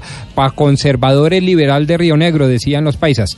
Y, y sí, es un, digamos, un liberal clásico y por eso seguramente lo quieren tanto en esa casa editorial. Pues ahí está la noticia, muchas felicitaciones, la mejor de las a Juan Lozano, que como lo decíamos, eh, por una época fue jefe mío en Red Más Noticias y lo invitaba a usted a Red Más Noticias, donde nos conocimos allá, usted y yo, doctor Pombo. Tenemos noticias, pero de la JEP, y las tiene Isabela Gómez Cordón. ¿Qué pasó, Isabela? Estábamos pendientes de algunas audiencias que iba a haber hoy en la JEP. Camila, sí señora, pues le cuento. Por tercera vez Iván Márquez y por segunda vez Edinson Romaña incumplen a la JEP. Resulta que hoy ambos debían presentarse ante la sala de reconocimiento pues para dar su versión dentro del caso 001 conocido como secuestro. Sin embargo, Camila, ellos nunca llegaron. En ambos casos, pues los ex jefes guerrilleros con anterioridad han alegado problemas de seguridad e inseguridad jurídica dentro de esta justicia transicional. Sin embargo, no hay pruebas concretas de ello. Por eso, para mañana la JEP citó a sala para evaluar cuál es el rumbo para los excombatientes que no han comparecido.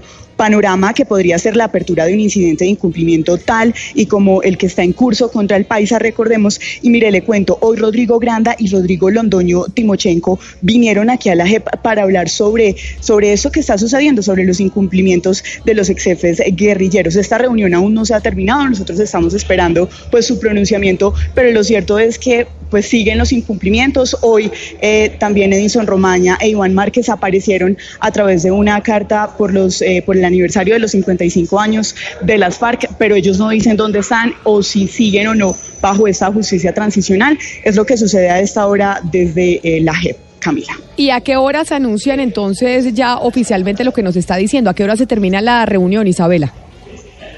Pues Camila, mire, le cuento, oficialmente a las 9 de la mañana estaban citados Romaña e Iván Márquez. Se sabe que ellos no vinieron, se sabe que no han enviado ningún documento en el que ellos digan el por qué eh, pues no comparecieron hoy. Y Rodrigo Londoño y Rodrigo Granda ingresaron sobre las 9 y 40 de la mañana aquí a la JEP, una cita pues extraordinaria, fuera de agenda, ellos solicitaron pues ante la JEP que fueran escuchados por esta situación, sin embargo lo que se sabe es que está en curso la reunión y que todavía no hay hora exacta de eh, pues la hora en que puedan salir a darnos declaraciones o que nos cuenten qué fue lo que sucedió, porque pues esta reunión fue como de última hora. Ellos eh, suponemos que pues ya sabían que ambos eh, exguerrilleros no se iban a presentar y pues llegaron aquí a la JEP para consultarles eh, a la justicia transicional qué van a hacer en este caso.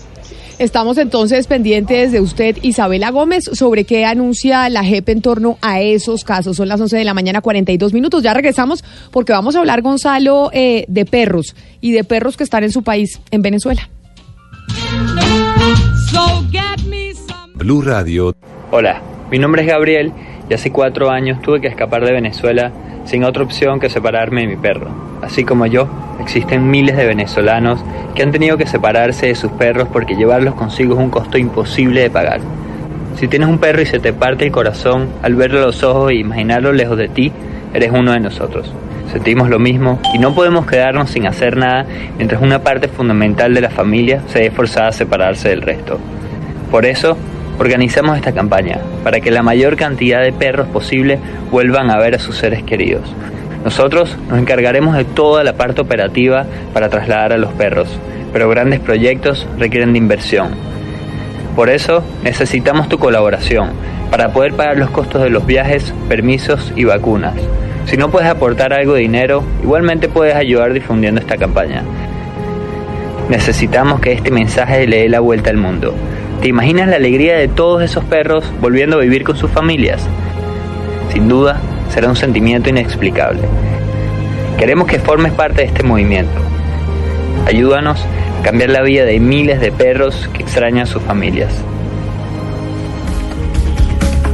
Y esa campaña, Gonzalo Lázari, la hace eh, Gabriel Gagliardoni, que es el venezolano que usted estaba escuchando en ese audio y que además es un video que hicieron en YouTube y que está circulando a nivel latinoamericano. Gabriel, bienvenido, gracias por estar con nosotros hoy aquí en Mañanas Blue. Hola Camila, hola Gonzalo, ¿cómo están? Un placer, muchísimas gracias. Esta es una campaña que la vimos nosotros, pero además también observamos que hay varios medios de comunicación, por lo menos en Argentina, apoyándola de manera significativa. ¿Cómo surgió la campaña? Usted un poco explica de qué se trata, pero por qué se le ocurrió esa idea. Sí, no, realmente, eh, bueno, hemos recibido muchísimo apoyo de muchos medios, principalmente aquí en Argentina, en México también, eh, en Colombia. Y bueno, la campaña surgió eh, por lo siguiente, yo, yo tengo un proyecto aquí en, en Argentina que también estamos operando en Colombia, eh, en México y otros países de, la región, que se llama paseaperros.com. Nosotros somos una plataforma para conectar a dueños de perritos con paseadores y cuidadores de, mascotas para ocasiones en las cuales nosotros tengamos que viajar o no queremos dejarlos encerrados todo el día mientras trabajamos. ¿Qué pasó? Eh, nos dimos cuenta que al igual que yo, eh, lo mismo que me pasó a mí, vimos que en la plataforma habían cientos y cientos de venezolanos que se registraban para pasear perros y en las descripciones del, for- del formulario escribían que se están registrando en la plataforma para pasear perros porque eh, dada la crisis que vive Venezuela tuvieron que dejar a sus perros allá y bueno se están registrando para pasear perros y saciar esa esa nostalgia no ese vacío de haber dejado a su a sus mascotas en Venezuela. Eso fue exactamente lo que me pasó a mí cuando me vine a Argentina hace cuatro años. No no me pude traer a mi perro y esa nostalgia me hizo arrancar con este proyecto de darle la oportunidad a la gente eh, de poder generar ingresos eh, estando con animales, ¿no? Eh, a raíz de esto arrancamos con la campaña Yo hice feliz a un perro para reencontrar a la mayor cantidad de venezolanos posible con, con sus perros en el extranjero. Toda la crisis, bueno, ha hecho que muchas familias se, se separen a lo largo del, del, del, del- mundo ya, ¿no? Gabriel, ¿y, bueno, cuántos, ¿y cuántos perros y dueños han podido reencontrar con esta campaña que ustedes iniciaron? O reunir, Sí, mejor dicho. Sí, la campaña eh, recién arrancó hace hace 20, el 29 de abril, hace un poquito menos de, de 20 días. Esta primera fase es para recaudar los, los fondos para luego entrar a la fase de, de traer a los perros. Así que en ese sentido ahora estamos muy enfocados en viralizar la, la campaña, que la mayor cantidad de gente posible pueda colaborar, bien sea con algún aporte económico o difundiendo eh, la campaña para luego empezar a traer a los perros que, que, que nos lleguen los fondos. Gabriel, la situación en Venezuela es muy compleja y obviamente hay personas que no tienen mascotas, que no tienen perros y que hacen una crítica y dicen, oiga, pero la situación en Venezuela de los humanos también es supremamente difícil. Entonces Total. dicen, eh, a ver, hay gente que considera que puede ser un despropósito que uno esté eh, pues gastándole tiempo, plata a una campaña para ayudar a los perros cuando hay tantos humanos a los que hay que ayudar también. Total, totalmente, totalmente. Sí, esto de hecho, eh, hasta ahora no he tenido ninguna crítica negativa. Esto justo ayer me lo preguntaron también en una entrevista de, de radio aquí en Argentina. Y, y pasa lo siguiente, nosotros somos una empresa eh, dedicada a mejorar la calidad de vida de, los perros, Eh, nos enfocamos en los perros, por ende estamos haciendo esta campaña en pro a los perros. Si fuésemos una organización eh, mucho más grande que tuviese un foco, eh, digamos, más de impacto social hacia, hacia las personas, obviamente estaríamos haciendo todo lo posible para trasladar, alimentar, eh, recaudar fondos para, bueno, ayudar, ayudar a la crisis humanitaria en Venezuela pero a la cual ya sabemos que hay muchas organizaciones que están haciendo, digamos, que están haciendo esto eh, en pro de los humanos y, y- y nadie, todo el mundo está consciente del tema de, lo- de las personas, de la crisis en Venezuela, pero nadie, nadie, nadie ha volteado la mirada y, y a ver a todos los perros que, que se han dejado abandonados allá. Por eso, por eso decidimos meterle foco a esto y, y encargarnos nosotros de, de, de los perros. A ver, hay un mito que dice que los venezolanos son los menos que ayudan a sus connacionales, o sea, a los otros venezolanos. Yo quisiera saber de quién está recibiendo más ayuda, de los propios venezolanos o de gente extranjera. Mira, de todo el mundo, de todo el mundo. Hay muchos venezolanos que obviamente dejaron a sus perros y colaboran, como hay muchos venezolanos que no dejaron a sus perros igualmente colaboran. Hay muchísimos, muchísimos argentinos, mexicanos, colombianos que han colaborado, que ni siquiera tienen perros, pero les llega la causa y, y, algo tan emocional que, que, bueno, se suman a la campaña Yo hice feliz un perro, eh, bien sea para, para difundir. Hay muchísimos influencers eh, de aquí, del, del país, que, que también han difundido, en fin, hemos, hemos tenido una llegada a millones de personas eh, súper orgánico, eh, con lo cual, bueno, estamos bastante agradecidos con todo el apoyo que hemos recibido, tanto venezolanos como, como de no venezolanos. Pues Gabriel, nosotros esperamos que les vaya muy bien con esta campaña de Yo hice feliz a un perro. La buscamos así para que los oyentes sepan, aquellos Sí. eh, que quieran colaborar, ¿cómo, cómo buscan la campaña? Sí, correcto. Para todos los que estén escuchando y quieran colaborar, bien sea económicamente o difundiendo, eh, tienen que ingresar en yohicefelizaunperro.org y ahí está el video de la campaña, está el botoncito para apoyar con algún aporte económico y también es importante que envíen esta este link, esta campaña en sus grupos de WhatsApp, en sus grupos de Facebook, a sus amigos, familiares, cosa que le dé la vuelta al mundo y le llegue a la mayor cantidad de gente posible.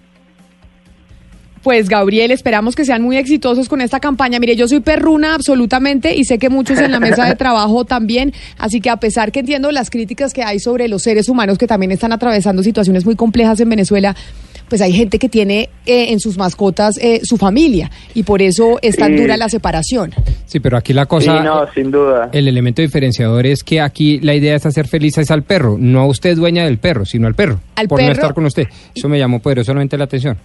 Pero bueno, Qué ahí cosa está, curiosa. ahí está la campaña Yo hice feliz a un perro. Gabriel eh, Gagliardoni, mil gracias por haber estado con nosotros hoy aquí en Mañanas Blue. No, mil gracias a ustedes, mil gracias a ustedes y, y bueno, muy agradecido por esta oportunidad de, contar un poquito de esto que estamos haciendo. Muchos éxitos. Spy on me, baby, you satellite.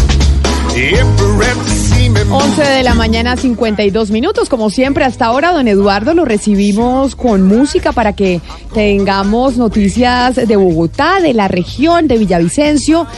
Y pues hoy tenemos música, tenemos clásicos, Gonzalo. Hoy los lunes son del doctor Pombo, son lunes goditos, conservadores, clásicos. Viejitos. Pero a los liberales también les gustan los clásicos. ¿Quién dijo que A no? liberales clásicos, Claro, ¿cómo no? Sí, sí, sí. Camila, estamos escuchando del año 1999 al señor Tom Jones junto a Mouse T, que es uno de los grandes productores, o fue en su momento uno de los grandes productores de la música electrónica, de un álbum llamado Reload. Aquí está Sex Bomb, que es tal vez una de esas grandes canciones, el último gran éxito que tuvo Tom Jones y que tiene más de 25 millones de reproducciones en Spotify. Now don't get me wrong, ain't gonna do you no harm. No. This bomb's for loving and you can shoot it far. I'm your main target, come and help me ignite. Love struggle holding you tight. Hold me tight, dog. Make me explode, although you know the route to go Y entonces tenemos con la música noticias eh, de Bogotá. ¿Qué pasó, Eduardo? Pues hay una grave denuncia relacionada con la atención de especialistas en Bogotá.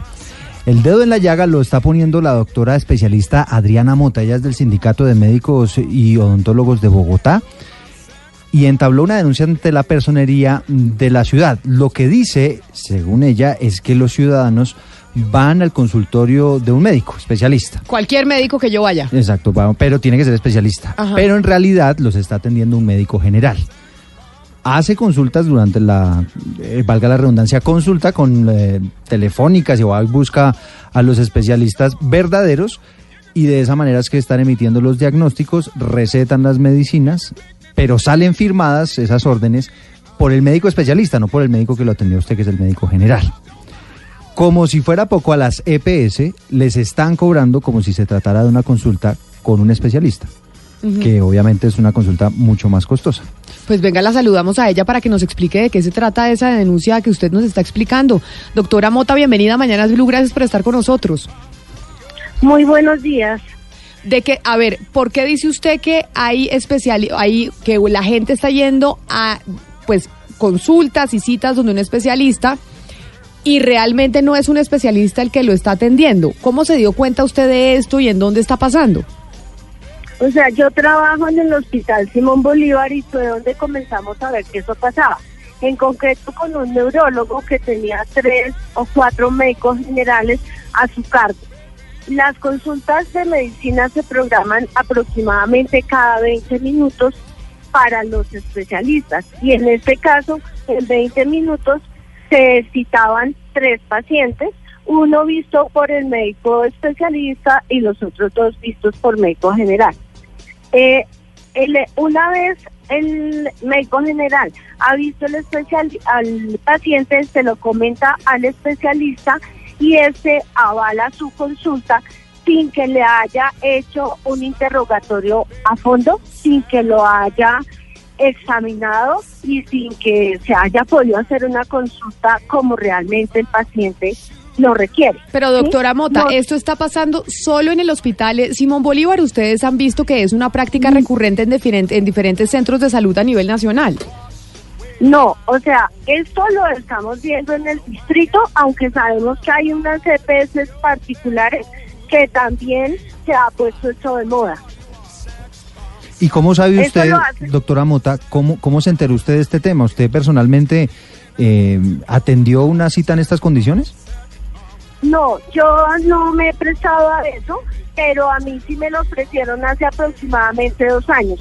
Y sé que en concreto hay consultas en el hospital de Chapinero con una reumatóloga de apellido Vélez en este sitio, donde tiene con ella dos médicos generales. Ahí también hay consulta de cardiología en la misma forma.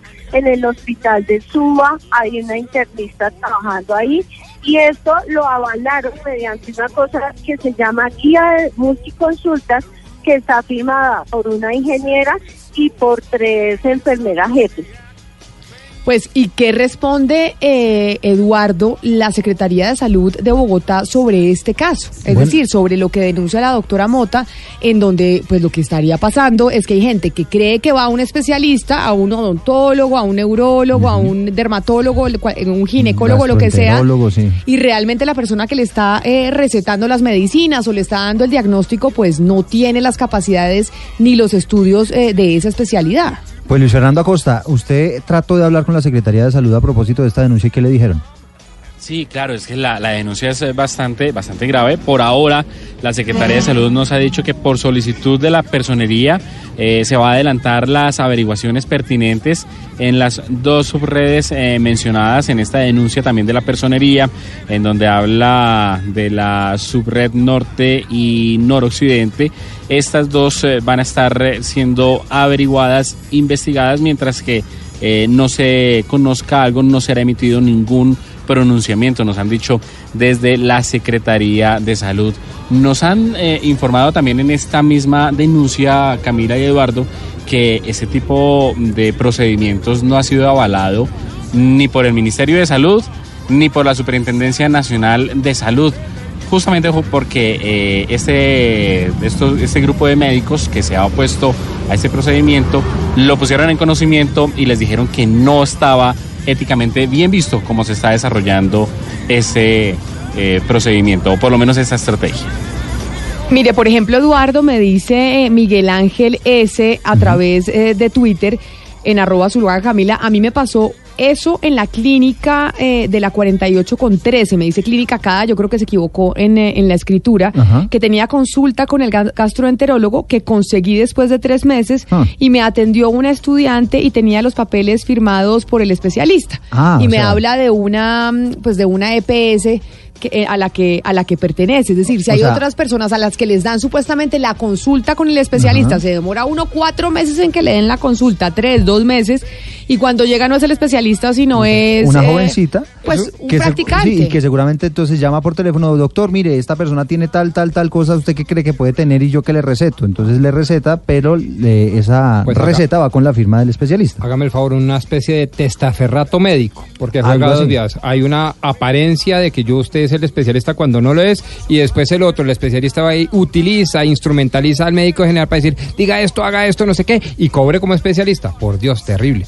Y entonces, eh, doctora Mota, ¿usted qué le han dicho cuando ha presentado las quejas o las denuncias? Es decir, conocemos su denuncia, pero que ah, le han respondido algo de la Administración de Bogotá, de la Secretaría de Salud, o alguien a quien usted le haya puesto la queja?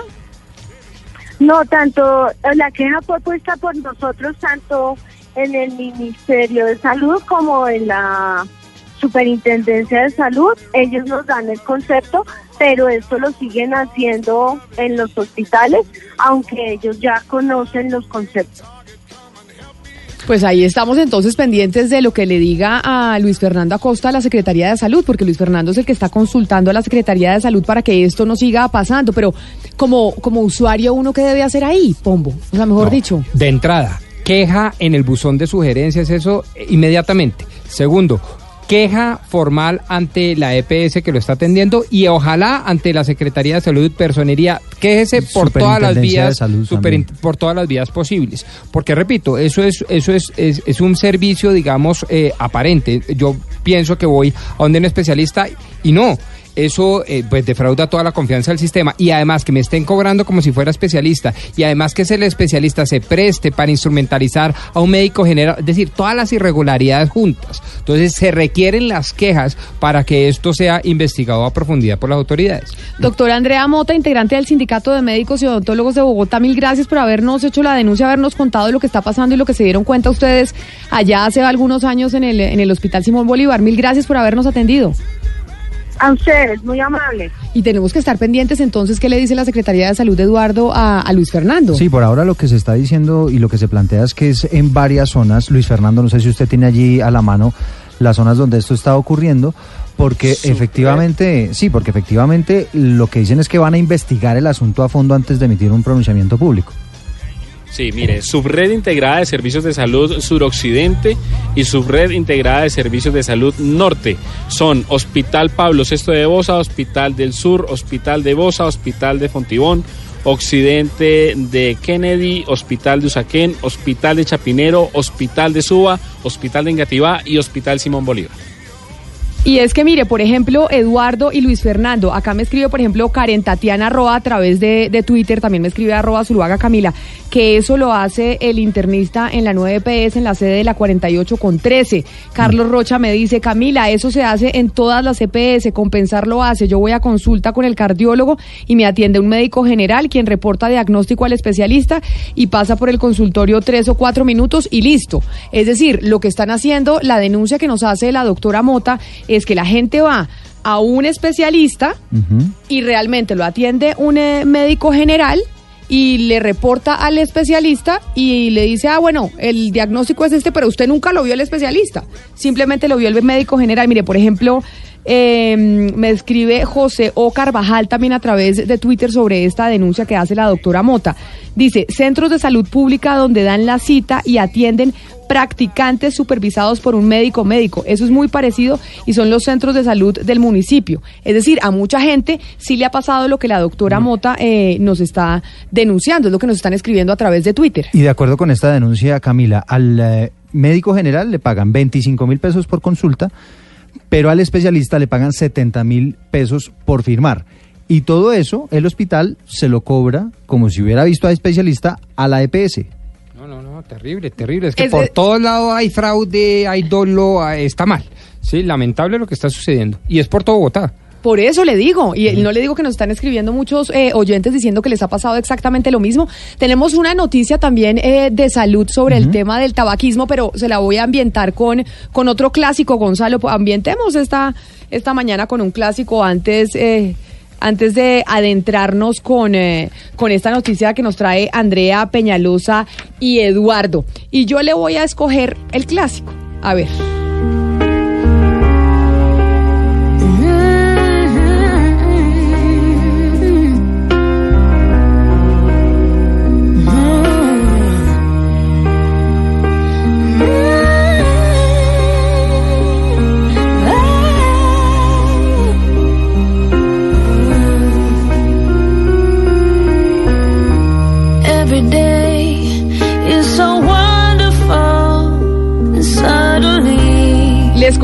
El clásico por usted, don Oiga, Gonzalo Camila, ¿esto, Lazari. esto ya es clásico? Pues sí, Cristina Aguilera, Aguilera con Beautiful. ¿Y esto de Sí, cuándo? de qué esta canción es? tiene ya más de 20 años. No, pero- Yo creo. A, a este paso Gonzalo nos va a, A ver, traer no, la, no, ya la va, a ver. bicicleta con un clásico.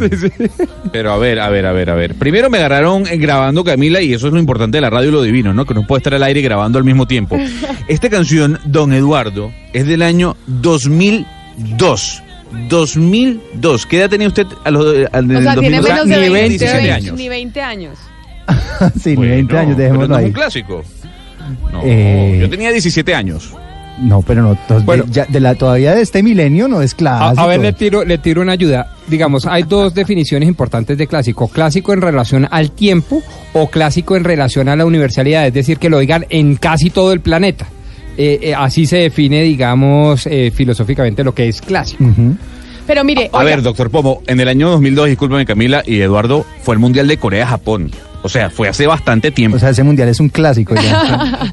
Oiga, me siguen llegando, me siguen llegando mensajes sobre la denuncia de la doctora Mota. Me escribe Laura Valderrama y me dice, hay que distinguir si se trata de un hospital universitario. En esos casos es normal y hace parte del proceso de aprendizaje el que el médico residente vea pacientes y los presente al especialista. Tener claro, el especialista acompaña el proceso de formación. Sí, pues es diferente. decir, es diferente que, eso que usted de la le atienda denuncia. un, un, un médico general y diga, mire, yo pienso que usted lo debe ver el especialista, pida cita, eso es diferente, pero cuando usted pide cita con un especialista, pues lo que usted espera es ver a un especialista cuando vaya al hospital, no que lo atienda un médico general, que es lo que está ocurriendo de acuerdo con esta denuncia.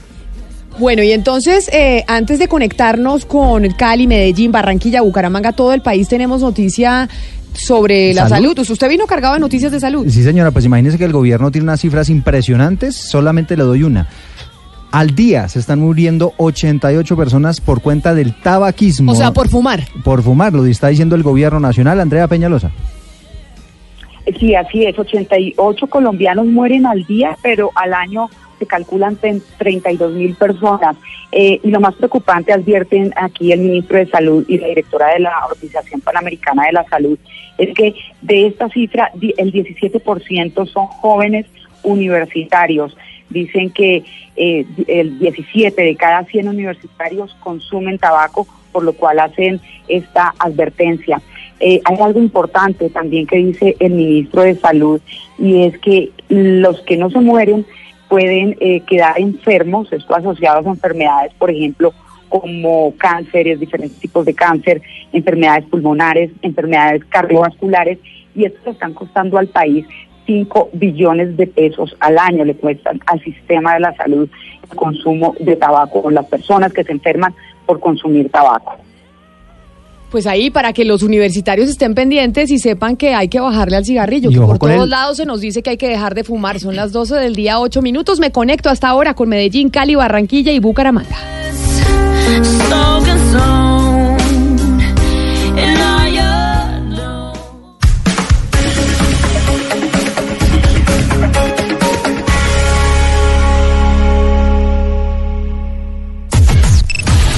Unimos coordenadas. Unimos coordenadas. A partir de este momento, nuestra señal se extiende por todo el país. Colombia está al aire. Blue Radio también compra en despegar.com. Compra ya tus vacaciones con el Outlet de Bancos Despegar. Hoy recibe hasta un 20% de descuento pagando con tarjetas de crédito BBVA. Y si compras desde la app, tendrás descuentos extra. Despegar, vivir viajando. Oferta válida el 27 de mayo de 2019 hasta agotar existencias. Solo aplica para vuelos y alojamientos. Ver condiciones, stop y tope máximo de descuento por reservas en www.despegar.com.co o en la aplicación móvil de Despegar. Está prohibido el turismo sexual de menores. Ley 679 de 2001. Registro Nacional de Turismo número 31460. Estás escuchando Blue Radio y bluradio.com.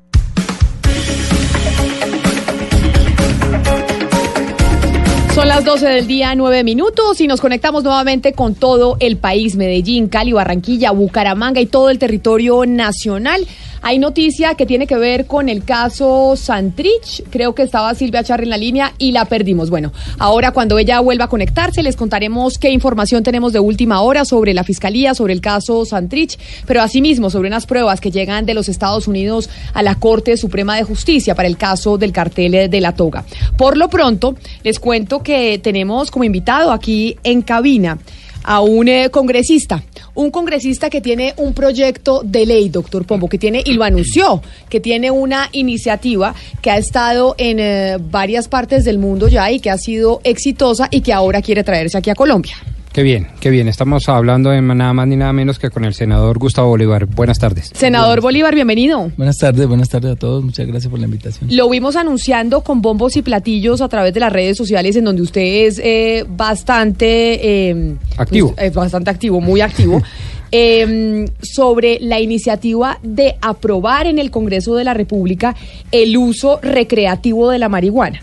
¿Qué es lo que se quiere aprobar? Es decir, ¿qué es lo que quieren promover y por qué? Bueno, primero se trata de un cambio de una política que a, juzgar por la evidencia es errada. ¿La evidencia cuál es? Desde que empezó el Plan Colombia en 2000 al 2015 que terminó, Estados Unidos invirtió 9.600 millones de dólares y Colombia 131.600 millones de dólares. Es decir, estamos hablando de 140 mil millones de dólares, una cifra aberrante, para que los resultados hoy sean peores que cuando empezó ese, ese derroche de dinero. Es decir, te doy tres cifras rápido. Había, eh, los narcotraficantes producían en el año 2.700 toneladas de cocaína al año, hoy producen 917. Otra, había 12 departamentos con, con hoja de coca sembrados y hoy hay 23. Puedo darle muchas más, pero el consumo también ha, ha subido.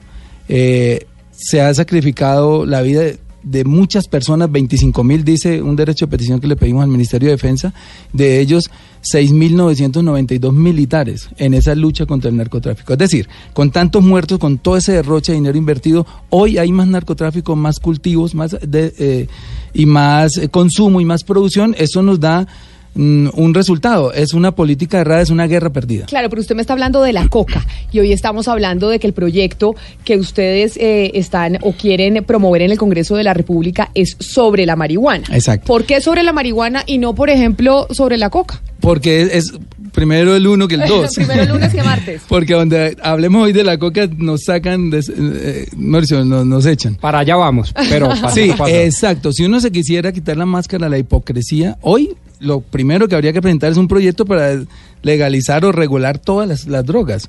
Como ya lo demuestran unos caminos trazados por unos países en Europa y otros en Estados Unidos y Uruguay, Canadá, que están dando, como tú dijiste al comienzo, unos resultados que ya también se pueden comprobar. ¿En qué? En que la- el consumo no ha aumentado, en que la, disminuye la delincuencia y en que la salud del consumidor aumenta, o sea, se, se le da mejor calidad de vida al consumidor. Senador, ¿quiénes están con usted en esta iniciativa? Usted dijo, no solo voy a ser yo, somos un grupo de parlamentarios y de, y de partidos políticos que estamos montados en el bus de promover eh, la, pues, la despenalización del consumo de marihuana creativamente. Bueno, para, para poder hacer un, un- un proyecto de esta magnitud, tan impopular en un país tan conservador y que nos va a tener un, un costo electoral alto, pues bueno, a mí no me interesa mucho eso, pero el costo político para todos es alto. Entonces teníamos que primero ir a las organizaciones que trabajan en pro de, ese, de, de esa regulación. Son varias en el mundo. Fuimos, hablamos con todas. Nos dijeron lo primero que tienen que tener para que nosotros les demos un respaldo es una bancada parlamentaria. O sea, que no es un loco allá diciendo, oye, O sea, no es Gustavo Bolívar Sí. allá diciéndole el Congreso. Pero venga, ¿a, a qué organizaciones fue? ¿A cuántas fue? ¿En dónde las visitó? ¿Podemos nombrarles? Bueno, Sí, o no, ¿no Bueno, sí, puede? de Pues justicia, FESCOL, eh, Drugs Policy. En, ah, pues cuando nos vimos en Nueva York yo andaba en esas. Ah, claro. Haciendo, bueno, hablamos con María McFarland, hablamos con bueno, una cantidad de fundaciones en el mundo que han trabajado en el tema. O sea, Ok. esto lo venimos trabajando desde hace un año calladitos, pero cuando ya pudimos armar la- esa coalición parlamentaria fue cuando la pudimos lanzar, porque yo no quería, no era porque no quisiera, sino que ellos no decían que hubiera una coalición parlamentaria. Entonces hemos hecho tra- del trabajo de ir donde cada congresista de cada partido va a decirle, mire las bondades de esto, mire las cifras, y todos han, ha- han estado dispuestos a asumir ese costo político y electoral, y fue cuando hicimos la rueda de prensa. En este momento ya somos 15 con- eh, congresistas, pero la buena noticia es que en la comisión primera podría tener muchas posibilidades el proyecto porque la mayoría de sus congresistas son de la comisión primera, es decir, eso entra por comisión primera porque necesita una reforma constitucional y ahí en ese caso podríamos tener una esperanza de que llegue a la plenaria. En la plenaria ya las cosas van a cambiar a otro precio. pero entonces si esto requiere eh, reforma constitucional, quiere decir que son ocho debates. Sí. Entra por comisión primera y tiene que pasar por plenaria de Cámara y por plenaria de Senado. Ahí ustedes, pues, ¿qué tan optimistas Seguimos son? haciendo el trabajo con ahora con Cámara, ya estamos hablando con los representantes El optimismo es moderado, porque sabemos eh, que, que, como te dije, esto es un país conservador, donde la desinformación es muy grande, donde a la gente le dicen que si regulamos, los niños se van a volver marihuaneros, se van a volver viciosos, y es todo lo contrario. Lo que estamos proponiendo es que dentro de unas reglas de regulación, lo primero que se hace es prohibirla a menores de 18 años, segundo, no se puede eh, eh, eh, consumir en sitios públicos, tercero, el dinero que ingresa, porque eh, la, la modalidad es que se le, se le impone un consumo, un impuesto al consumo, y esos impuestos que recauda el Estado tienen que necesariamente y por ley, así quedará establecido, revertirse en, en, en- en campañas de prevención. Claro. Que no hay, ahorita no hay. Es cierto, hace mucho no hay No, no se escucha. Entonces, es, entonces quitarle la plata a los narcotraficantes, a los micro eh, traficantes, y esos impuestos mm, devolverlos en educación, ahí sí a las escuelas y en prevención. ¿Qué tan grande es el negocio realmente de la marihuana en Colombia? Porque siempre hemos oído que el negocio de la coca, que estamos inundados, que ese es el gran negocio financiador incluso de grupos salvajes en el área y demás. Pero ustedes tienen cuantificado el negocio de la marihuana, ¿qué tan grande es en Colombia? Sí, mira, es, es monstruoso y va a ser, hoy va a ser más grande que el de la cocaína, porque la marihuana, la, la sola marihuana medicinal ya en los estados, 31 estados de Estados Unidos donde existe, está dejando unos márgenes de ganancia increíbles. Te puedo detenerme aquí a dar muchas cifras, pero lo que estoy diciéndote hoy, si nosotros, por ejemplo, dentro de una regulación pudiéramos sustituir los cultivos de coca por de marihuana, esos co- campesinos ya dentro de la legalidad podrían ganar más dinero que cultivando coca y ahí se va a bajar un poco la violencia. Lo segundo, las multinacionales marcas grandísimas, pues obviamente que no puedo nombrar acá por las regulaciones de publicidad, pero No, marcas muy puede grandes. nombrarlas, no bueno. Coca-Cola, cerveza Corona, eh, eh, McDonald's, se están metiendo al negocio de la marihuana porque es, es el negocio del futuro. ¿Y qué estamos haciendo en Colombia? Despreciando un negocio, pusimos los muertos, pusimos a los campesinos a perseguirlos toda la vida, a poner muertos, viudas, huérfanos, y hoy que el mundo está liberando el consumo de la marihuana, nos estamos quedando por fuera de ese negocio, que también me parece injusto. Oiga, senador, yo soy uno de esos goditos conservadores, pero sin embargo, fíjese usted, ahí de pronto usted tiene un prejuicio. Yo estaría seguramente secundando su iniciativa. Es decir, usted y yo no podemos pensar más distinto y estar más distantes, pero en este punto pudiéramos bueno, qué coincidir. Ahora, la pregunta que le hago partiendo de esa introducción es ¿qué los hace pensar realmente que van a ser exitosos? Y no lo digo por el debate parlamentario al cual usted hacía alusión hace dos minutos, lo digo por el contexto internacional. Una de las grandes quejas que nosotros tuvimos en la campaña del plebiscito referendatario el 2 de octubre fue precisamente que el punto cuarto del Acuerdo de La Habana eh, rompía con la soberanía nacional. Nosotros, si se trataba de ser un acto soberano, sustitución constitucional, reforma de la constitución, todo eso, deberíamos haber tomado la posición como Estado de legalizar todo tipo de drogas, pero no quisimos y no quisimos, se nos dijeron a los de no, a los que fomentamos la campaña del no, porque los Estados Oiga, Unidos de ¿usted Norteamérica sigue con el no, hola, pero es que esa es la vida. con el sí y con no? O sea, Bolívar, ¿hasta y con, y Bolívar y no? Santander y el Bicentenario. Es que eso es la vida nacional. Todo depende. No, pero se lo digo, es que nos dijeron los gringos que ni puelchiras, mejor dicho, ni marihuana, ni cocaína, ni blandas, ni duras, ni nada. Y nosotros cedimos a esa presión internacional. ellos ya están Segui- regulando. eh, Imagínese eso. Es que esa es la doble moral línea. con la que se ha manejado esta guerra contra las drogas. No sabemos cuáles son los intereses, y tampoco quiero hacer juicios aquí, pero el dinero que se ha invertido en esa, en, en esa guerra, hoy hubiera sacado de la pobreza a todos los campesinos de Colombia, les hubiera dado para educar a todos sus hijos en la universidad y serían agroindustriales. Pero si no lo Pero- pudimos hacer con el Acuerdo de La Habana en un, en Bueno, un acto legislativo ahí ahorita. Pero está pasando lo 2019. siguiente, digamos, a nivel federal, el, el gobierno de los Estados Unidos no ha, no ha regulado. Digamos que eso han sido estados, como allá hay, unos, eh, hay unas leyes estatales, hay 12 estados y está próximo a entrar Nueva York, que eso va a ser un efecto dominó muy grande en el mundo. Pe- Nueva York, donde además ya la gente, a pesar de que no es legal, hay un acuerdo tácito con la policía en donde la gente Porque- marihuana en todas las calles y la policía en ese acuerdo tácito Porque el pues no persigue al, al que consume marihuana recreativa en Porque la calle. ya el alcalde y el gobernador ya dejaron, ya hicieron las reservas eh, presupuestales para hacer ese, ese, ese cambio. Entonces ya prácticamente va a ser un hecho en Nueva York. Entonces, digamos, 13 estados de los Estados Unidos por su propia cuenta, sin que el, eh, digamos, el presidente y el Congreso lo hayan regulado, ya están haciendo la regulación. Y los resultados de eso son los que van a medir el Congreso para hacer ya una regulación federal, digámoslo. ¿Me entiende? Entonces, Obviamente le dicen a uno, se necesitan unas, eh, como esto es un problema multilateral, se necesitan decisiones multilaterales. Pero, por ejemplo, Uruguay la tomó osadamente y le ha ido bien. Y México hoy, en el plan de desarrollo de Andrés Manuel López Obrador, está ya la regulación y la Corte en México ya le, ya conminó al Congreso a que regule, por, a- amparando cinco, por cinco amparos. Digamos que ya la ley dice que después de cinco amparos eso tiene que volverse ley. Senador, mire, usted decía, eh, nosotros nos metimos en esto a pesar de que puede ser impopular, que nos puede costar votos, porque este es un país conservador, porque hay mucha gente que considera que la marihuana y el uso recreativo no se debe legalizar. Le dice el doctor Pombo, ahí usted está entendiendo mal, porque yo, por ejemplo, soy godo y coincidiría con usted en que se Pero mire que hay congresistas, ¿sabe qué me dijeron? No, no puedo dar nombres, pero hay dos congresistas del Centro Democrático que han ido a mi oficina, aquí están este con mi secretaria. No, bueno, Me esa sí dicen- es la noticia. No, pero me dicen, hermano, Esa es la vengo a decirle, independientemente mira, del tema. nos dijeron así, lo- mira, le estoy dando mi palabra, me han dicho así, me- le doy mi palabra.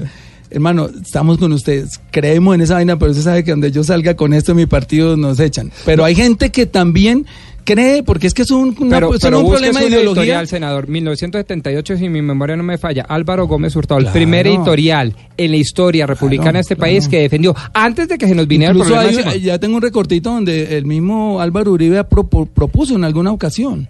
O sea que mira, esto no es un problema de ideología, sino de lógica.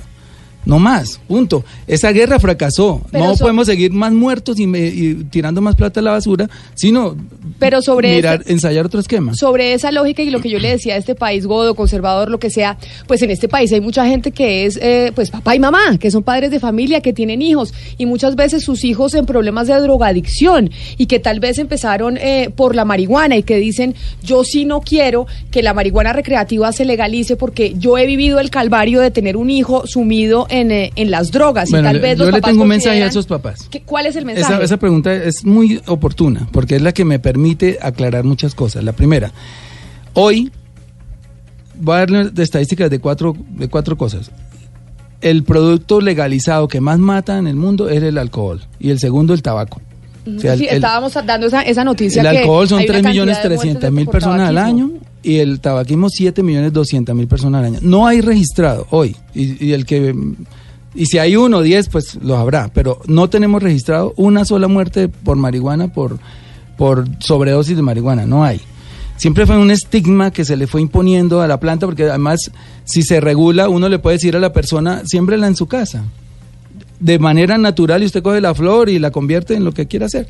Pero no tiene que ir a darle plata a un narcotraficante para que después mate a ese niño Que la mamá está protegiendo. Y lo segundo, si, si quieren tanto a los niños, lo que tenemos que hacer es campañas de prevención que no hay hoy porque dicen que no hay dinero. Del Plan Colombia, solamente el 4% fue a esas campañas. El otro tiempo, el, el 72%, por ejemplo, fue componente militar. Entonces, lo que, lo que hiciéramos nosotros hoy es todo ese dinero que se va a dejar de invertir en esa persecución a la, a la marihuana, invertirlo en campañas de prevención. Los impuestos que produzca el consumo, invertirlo en campañas de prevención. Y el niño va a tener en caso en que la- le, corre- le toque, porque yo no soy un defensor de la marihuana, me parece que yo, yo nunca lo he hecho ni lo haría y me, me daría terror que un hijo lo hiciera, pero sí prefiero que haya un centro regulado de consumo donde vaya el, el consumidor y le den asistencia médica, psicológica, que es lo que pasa en los países que regula, y que no esté en la calle tirado por ahí escondidas, eh, delinquiendo tal vez, porque le ha pasado a amigos míos que los hijos han tenido que delinquir porque ellos no les dan dinero para eso, y es preferible un, un estado de regulación de frente, donde la, la mamá y el papá pueden educar a sus hijos con unas leyes claras, que no como está haciendo ahora, todo a escondidas y todo por debajo de la cuerda y con, con la delincuencia y delitos, delitos conexos relacionados con el consumo. Mire, el doctor Pombo le decía, si no se logró en el proceso de paz, no se logró eso, ¿por qué se va a lograr ahora? Sobre todo eh, en un gobierno que pues tiene una postura completamente opuesta, que incluso han querido reversar lo que ya había autorizado la Corte Constitucional. Sí, estamos, estamos en, en un escenario difícil, porque si, digamos, hubiera estado Juan Manuel Santos, hubiera sido más fácil. No porque él fuera eh, regulacionista o regu- no sé cómo diría la... Sí, o sea, que quisiera legalizar la marihuana. O sea, Pero, por ejemplo, durante ese gobierno se, se dio el paso a la marihuana medicinal. Y eso era un primer paso. El segundo paso ahora es la marihuana recreativa. ¿Por qué hacerlo? Porque ya los resultados de Canadá, de Uruguay y de esos dos estados de los Estados Unidos nos están dando un, monitoreo. Y es que el consumo no aumenta. Y hay dos en Europa que son los más los más visibles, que son el, el caso de Portugal, que legalizó todo el consumo, lo regul- reguló el consumo de todas las drogas, no solamente la marihuana. Pero no el no el, el- el- la producción y la y el tráfico pero sí abrió el espectro y dijo todo pueden meterse lo que quieran y lo mismo el, caso de, de de de Holanda, de Ámsterdam con los famosos coffee shops. Bueno, pues estos dos países, y tengo, ya te muestro el cuadro, tengo las cifras, son los dos países que tienen menos incidencia de muertes por sobredosis en Europa. Uno está en 6 sobre, sobre millón, 6 personas sobre millón y el otro en 9. Y los demás países que no han abierto esa regulación tienen incidencias de 14, 15, hasta 30 sobre millón. Senador, ya que usted habla de Holanda y de los coffee shops y demás, me dice aquí un oyente, y es eh, cuando se habla de legalización de la marihuana para el uso recreativo, la gente se imagina que se va a poder conseguir eh, la marihuana en las tiendas o en estos coffee shops como se puede con el, con el trago. ¿Ese es el escenario que ustedes eh, o que usted se imagina? Mira, lo que, lo, como, como es una cosa nueva, nosotros tenemos que coger experiencias de los países que ya están regulando. ¿Qué están haciendo ellos? Eh, por ejemplo, Uruguay pidió que los consumidores se inscribieran. Primero era una política de desestigmatizar al, al consumidor, como diciéndole usted no es un delincuente, venga tranquilo, y nosotros le vamos a proporcionar la dosis. Y obviamente eso tiene un precio, pero ese precio es inferior al del precio del mercado negro y ese precio incluye un impuesto al Estado. Y cuando usted venga a consumir, hay unos centros de consumo, entonces viene y consume aquí y nosotros le prestamos asesoría eh, psicológica y médica y además le damos, le vamos a dar una, una droga de calidad. O sea, no, no está mezclada con nada. Hay un, el Ministerio de Salud va a estar encima de, de mirar que la calidad de esos, de lo que ellos consuman sea, la- sea la mejor. No en las calles, como en las calles que le mezclan cemento, químicos, etcétera.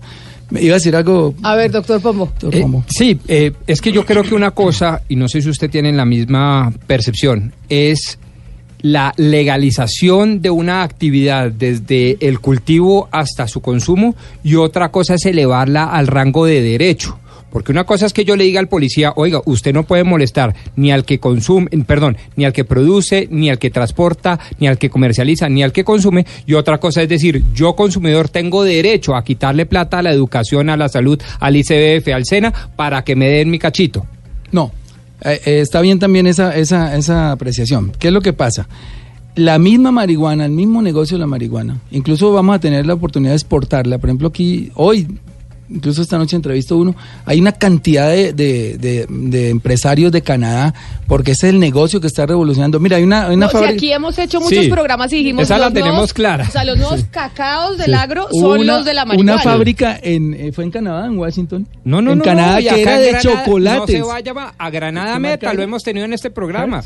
Pero, senador, ¿eso debe ser un derecho? Contésteme esa pregunta. Las dos cosas, mire. El, el- ¿Debe el- ser un derecho? O sea, yo tengo el derecho a echarme mi cachito y por lo tanto exigirle al Estado No. que me... No, Entonces si usted es quiere-. No que, le- no que le No, usted- suministre el- Ah, la pero es que esa es la diferencia No, que entre le- derecho no, y no, no, no, legalización. no. Por eso le estoy preguntando. Eso es como el cigarrillo, sigue teniendo un precio como el aguardiente, si se quiere emborrachar va y lo paga. Lo único es que el impuesto ya no va al narcotraficante o el, el gran, el grueso del billete. Entonces no es un derecho, es al Estado. legalización. El derecho, digamos, es el, de, el, de- el del libre desarrollo de la personalidad. Eso sí es un derecho aparte. O sea, ¿cuál es el límite del proyecto hoy en día? ¿El límite del proyecto que usted pasa cuál es? Ah, bueno, ¿A dónde vamos entonces, a llegar? exacto. que lo van a Eh, eh, presentar el 20 de límite- julio. Sí, el límite es la diferencia entre regular y legalizar. Legalizar, digamos, es el, el, el, el alcohol hoy que lo venden en todas las tiendas y toda esa cosa y la- lo agarra cualquiera. Aquí no. Tendría que haber una lista de inscritos, tendría que esas personas eh, someterse a unos exámenes, a estar monitoreados. Digamos, es, es, es mejorar la calidad del consumidor. En, en, en Portugal, eh, dentro de esa política de apertura, por ejemplo, hay una estadística de una disminución del mil por ciento en infecciones de VIH, de, de, de, de SIDA. Pero eso ¿Pero cuando por se qué? regula, por porque ejemplo, porque como allá regularon todo, entonces los que van a meter heroína en el centro regulado de consumo le dan la jeringa. Le, le tratan de que eso sea tenga una asepsia. digamos. Organizadito. Por eso, Exacto. pero acá claramente cómo va a ser. O sea, un papá y una mamá que están esperando que llegue el 20 de julio para saber cómo es que va a empezar el, el- el tema de la marihuana. ¿Con qué se van a encontrar? Pero, el sea- proyecto limita hasta qué punto. En ese momento ustedes dicen... Se van a encontrar con, con varias cosas. Primero, eh, no la regulación no, no permite que todo mundo consuma. Tienen que ser mayores de edad. segu- Segundo, no se puede hacer en las calles. Como dice la gente, voy a ver mm, gente consumiendo por todos lados, mis hijos los van a ver. No se puede hacer. En eso coincide con el presidente Duque. Sí, claro. Exactamente. No, está perfecto. Lo único es el- el- la diferenciación del enfoque, que nosotros creemos que el prohibicionismo fracasó y que vamos a darle un enfoque de regulación con mm, atenido, digamos, más a normas de salud pública. Mire, eh, senador, nosotros somos un programa porque además esto que se legisla en Bogotá, este proyecto que ustedes van a presentar el próximo 20 de julio y como decimos es un proyecto, es un cambio constitucional, requiere de ocho debates, de- requiere de plenaria de Senado y de Cámara, pues obviamente en las ciudades, en, en los municipios se están preguntando muchas cosas sobre, sobre esto que ustedes tienen planeado y nosotros tenemos integrantes en la mesa de trabajo a nivel nacional y Ana Cristina Restrepo está en Medellín. Sí, eh, senador, yo le quería preguntar, devolvernos un poco al tema de los Estados Unidos. En este momento eh, tenemos un embajador que es eh, bastante conservador, le gusta opinar y también eh, tomar represalias si es necesario, porque ya lo hemos visto. ¿Qué tanto han discutido ustedes o qué han discutido en torno a las consecuencias que podría tener esta propuesta eh, en la embajada norteamericana y cómo han pensado, eh, es decir, sin, sin entrar pateando todo, hacerlo con prudencia, pero con contundencia? Bien. Mire, esa prudencia la hemos tenido en, el, en, la medida en que estamos socializando el proyecto, ya te dije, con organizaciones. Este, el viernes, vamos para Popayán a hablar con los cultivadores, a hablar con las personas, que- con las víctimas de la violencia del narcotráfico. Eso va a ser una audiencia pública en Popayán. Nos hemos reunido aquí con Hemos hecho como cinco o seis reuniones y en febrero vamos a hacer una cumbre mundial aquí también, eh, ayudado con estas organizaciones, eh, para que vengan expertos de los países que ya han regulado y nos cuenten su experiencia. Porque como dice Camila, esto va a ser largo. Es posible que se hunda, es posible que haga un trámite lento, pero lo importante es haber abierto el debate, porque aquí se van a exponer ideas. Entonces, eh, una de ellas, eh, atendiendo a lo que usted me dice, sería muy bueno que el gobierno nos atendiera, nos, escuchara y, es, y, y socializar ya sea con la ministra de Salud, con el mismo ministro de Defensa, con los que tengan, y- los que estén implicados dentro del negocio, digamos, dentro, tengan incidencia dentro del negocio, para que escuchen nuestra posición antes de que obviamente se vayan contra el proyecto y nos lo traten de hundir. Usted se va para senador, Popayán. senador, pero en ese, en, en ese sentido, perdón Camila, en ese sentido le quiero preguntar, siempre cuando se habla de estos proyectos se habla de Ministerio de Salud y Ministerio de Defensa y el Ministerio de Educación, porque es que aquí estamos Ese es el hablando más de algo importante. central. Se me escapó, pero es el más importante. Porque como dijimos al comienzo, no hay en la actualidad campañas de prevención. Y eso sí debería estar preocu- preocupando a los padres. Porque los estados tienen la obligación de prevenir el consumo. Porque mira, hay una cosa también que es por la que yo digo que ya el modelo fracasó y no es posible ganarlo. Y es que el consumo en el mundo sigue en aumento. En este momento hay 275, 74 millones de consumidores. Había en 1970 había 165, o sea, es una cosa que llegó para quedarse, el consumo nunca se va a acabar, entonces hoy fum- fumigamos una zona y listo, tenemos un, éxito parcial y se acabó la coca acá, pero mira por ejemplo lo que pasó con cuando llegó la fumigación de glifosato. Eh, en, en, en Nariño no había, había mucha coca, en, el, en, mil en Putumayo, perdón, en el 99 tenía 58 mil hectáreas de coca, Putumayo se fumigó y se redujeron a 12.254. Entonces uno dice, bueno, qué, buen éxito. ¿Qué pasó? Hay una cosa que llama efecto globo y es que como el consumo no disminuye, sigue, sigue, sigue, sigue en aumento, pues la demanda tampoco. Entonces ese cultivo se trasladó a Nariño y pasó de 3.959 hectáreas a 15.000. O sea, en el mismo lapso en que se fumigó Putumayo con éxito, se trasladó el cultivo a, a Nariño. Eso es lo que hacen los narcotraficantes. Y entonces, ¿qué se logra? Pues que ahora haya más departamentos con, con coca sembrada, porque mientras el consumo no, no rebaje en el mundo, pues la, la demanda va a ser igual y el narcotraficante se inventa la manera de sembrar en un lado y en el otro. Usted se va para Popayán porque nos decía, vamos a hacer unas reuniones en Popayán y precisamente... Es una en- audiencia pública con mil personas, mil...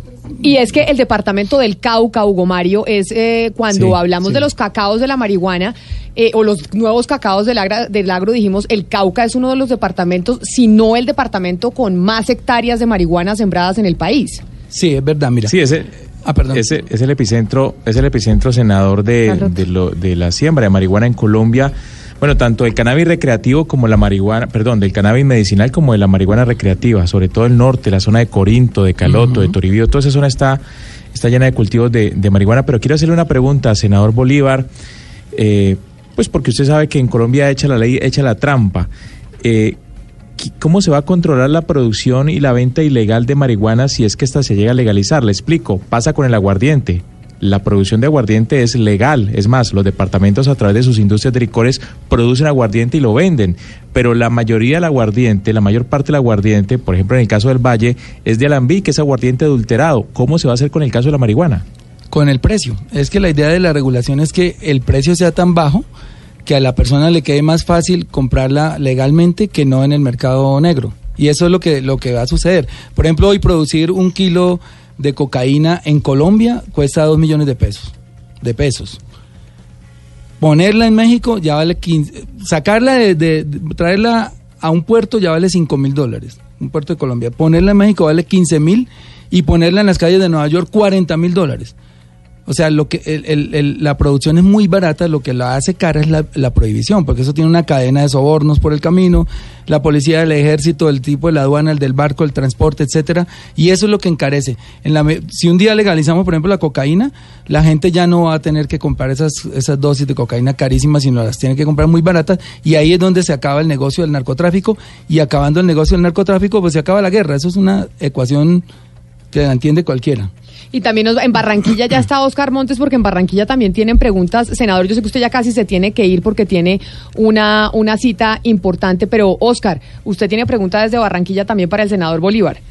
Así es, Camila. Eh, Senador Bolívar, mire, este tema, usted hablaba al comienzo de la entrevista que apunta a un cambio una- de la política, pero la política antidrogas no depende de Colombia, la política antidrogas es multilateral, es mundial. ¿Cómo no- se va a embarcar Colombia en la regulación de la, de la marihuana recreativa si la comunidad internacional no está en eso? Nos va a dejar a nosotros en el peor de los mundos.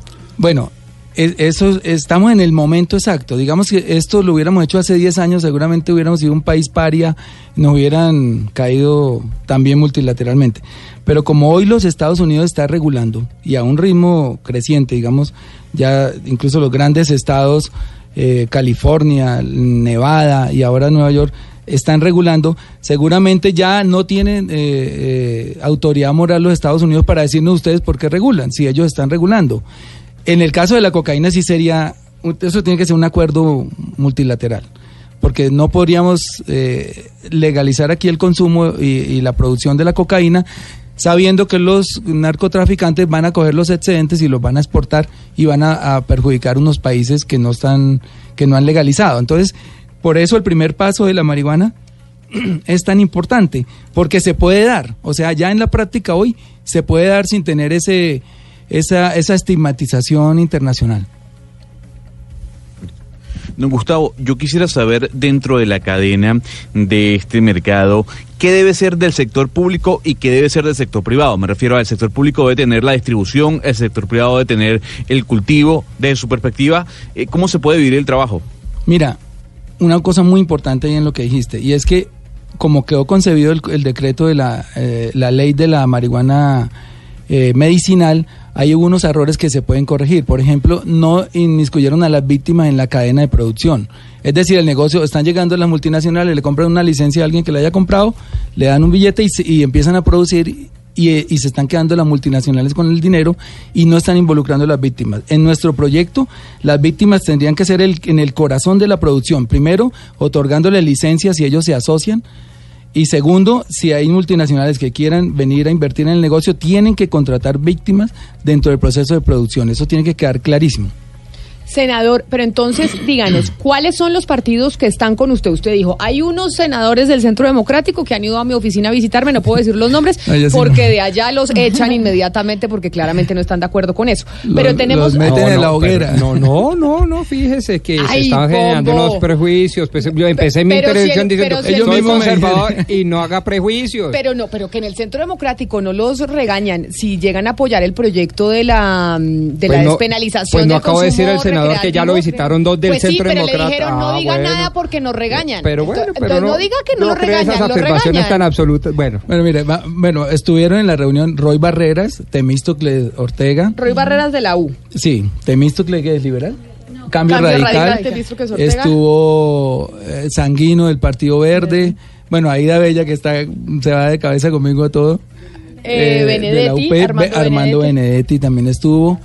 Eh, Luis Fernando Velasco. Partido O sea, Liberal. hay unos pesos pesados ahí. O sea, quiere decir que el Partido Obviamente Liberal- Gustavo Petro, todos los, los de nuestra bancada. Su están ahí. bancada sí, pero puede ser que el Partido Liberal se monte en esa iniciativa, Sí. puede ser que Cambio Radical se monte en la iniciativa, puede ser que los verdes, puede ser que O sea la que no U- es tan difícil. Mira, No, no, es fácil, No, pero tampoco está tan complicado. El problema no va a estar en el Congreso, sino en la presión internacional. Por eso le, presi- le decía Pero, yo. pero por eso decíamos Uruguay, y ahorita vamos a hablar con un experto de Uruguay sobre el tema. Uruguay lo logró, un país mucho más chiquito que el nuestro. Claro, pero si no lo logramos con una reforma constitucional proveniente de La Habana por la paz que lo puede todo, ¿qué nos hace pensar que lo vamos a lograr Que de un acto legislativo que cualquier? Que México ya va a entrar también. Pero es que en ese momento cuando hicimos el, el tratado con las FARC en La Habana, ya se había legalizado en Uruguay. Además, quiero decirte algo. Ese punto 4 de La Habana, si alguien quiere versarse, llenarse de motivos de argumentos sobre el narcotráfico en Colombia, es un punto perfecto. Pero Lo tiene todo, o sea, están todos los argumentos. Lo que faltó- mucho, por eso sí. es que está malo. ¿El proyecto lo apoya Cambio Radical o no lo apoya Cambio Radical? Hasta ahora no sé si como bancada, pero hay unos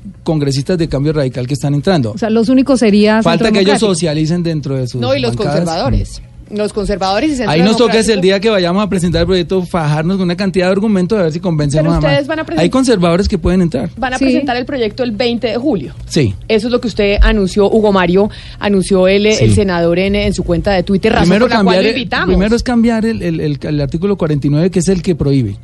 Cambiando eso ya entra toda la, la otra normatividad, o sea, el proyecto de ley completo de cómo funcionaría el, el asunto.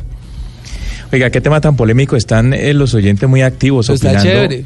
Si quieren, tírense una además- virtual ahí. Le, le voy a leer, no, no, le voy a leer este que creo que es el sentir de muchos colombianos. Dicen que eso es una vagabundería, que si siendo Sí, ilegal se fuman esa vaina en la cara de la gente sin importar que estén los niños y los ancianos en los parques y en las zonas verdes, ¿cómo será legalizando? Dice un, un oyente que además es colega nuestro. Bueno, ya, ya no se podría hacer en los parques, ya tendría que hacerse en sitios eh, que, la, que la misma ley de regulación estipule.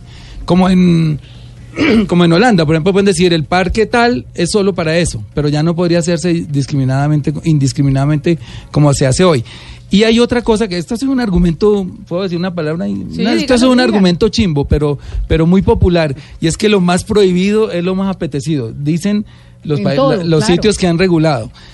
Eso es un argumento sin sustento científico, pero seguramente en la medida en que, en que se regule le van a perder el interés y eso va a ser una cosa común y corriente, como le digo, que mata menos gente que el alcohol, que el azúcar, que el, que el tabaco, que la contaminación, que el hambre, etcétera. Senadora Ana Cristina le preguntaba desde Medellín si van a hablar con el gobierno nacional y con diferentes entidades del Ejecutivo. Usted ha dicho que no, pero se van a sentar, o sea, eso Sí, está que- dentro sí, yo sí quisiera, nosotros sí quisiéramos socializarlo con ellos, pues para que nos digan sí o no, y, y- o de pronto le- le- les puede gustar el proyecto y introducirle algunas Modificación. Modificaciones, estamos abiertos, lo importante es, es, es empezar, empezar.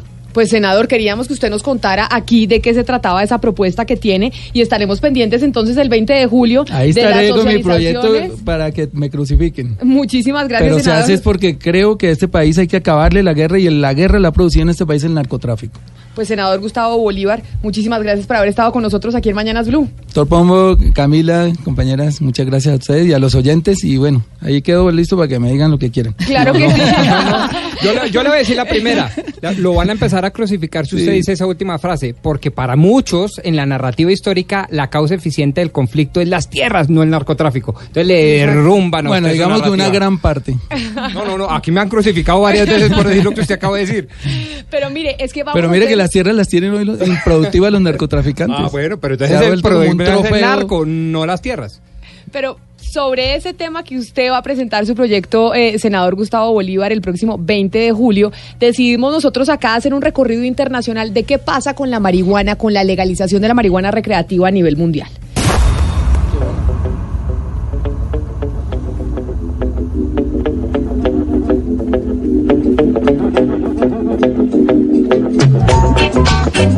Desde hace un par de años, el consumo de marihuana, por ejemplo, en los Estados Unidos para su uso recreativo es legal en diversos estados. California, Alaska, Colorado, Maine, Massachusetts, Nevada, Oregon, Washington y Vermont. Canadá es otro país que ha autorizado el consumo legal de marihuana, convirtiéndose así en el primer país que aprueba el uso recreacional de la marihuana en el G20. Hay que decir y recordar que en Canadá el uso medicinal estaba permitido desde el año 2001. La ley canadiense estipula, entre otros puntos, que el cannabis sea producido por compañías autorizadas, muchas de ellas que ya se dedican al uso o a la venta de marihuana medicinal. Por otra parte, y para cerrar este pequeño recorrido, Uruguay se convirtió en el primer país en todo el planeta que regularizó el mercado de cannabis. El Estado será el que controle la distribución, el cultivo y venta de la marihuana en todo el país. Más allá del sector privado, es el ente público el que maneja toda la marihuana de la nación sudamericana.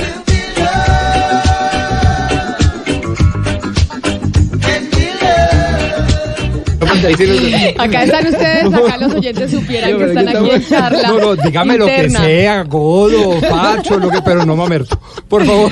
Es que tenemos ideas muy parecidas. Sí, pero, pero no. Para Por poner eso en- le dije, estamos eso muy de la distintos, tierra, por pensamos muy distantes. eso de la tierra tenemos una identidad completa. Para ponerle en contexto a los oyentes, es que acá el senador Gustavo Bolívar le estaba diciendo al, eh, al doctor Pombo, Pombo es mamerto, sino que enclosetado. Pero venga, yo le digo porque Pombo, yo, le, yo a Pombo yo le digo que es godito No, y pero una no es que vez... el Godo puede tener ideas progresistas. Claro. De hecho, es una corriente. Pero ¿o? hay que- muchos es- conservadores que se molestan cuando les dicen godos. No, a mí sí. Y, y Pombo dice que no, que él no se molesta. ¿A usted le molesta cuando le dicen mamerto? No, no, no, a mí me encanta. Ah, le encanta, porque Sí, ese es como el insulto Porque que se, se ha ido relacionando el mamertismo con la defensa del medio ambiente, con la defensa de los derechos humanos. Entonces, eso es lo mío. ¿A usted sí le gusta que le digan mamerto? Me gané el premio del- concurso que hizo María Fernanda Cabal. Del mamerto Y creo que año. soborné gente para que votaran por mí. Pero mire, ya que usted está hablando del, del tema de Uruguay, hemos llamado a Pablo Galaín. ¿Quién es Pablo Galaín? Pablo Galaín es un doctor en Derecho y es investigador senior del Instituto Max Planck para el Derecho Penal Extranjero e Internacional en Alemania. Él hizo su postdoctorado y hizo su estudio de tesis precisamente sobre el proceso de legalización en Uruguay, que es como un proceso muy cercano que tenemos en el continente y que nos puede servir de espejo. Y aquí lo invito pionero. entonces a usted a que se quede de... Vamos a ir a Uruguay ahorita en junio a, a entrevistar al, al expresidente para un documental. Pues sobre el tema. entonces ayúdenos a hacer esta entrevista a Pablo Galaín sobre las preguntas que tengamos. Señor Galaín, bienvenido a Mañanas Blue. Qué placer tenerlo con nosotros. Bienvenido.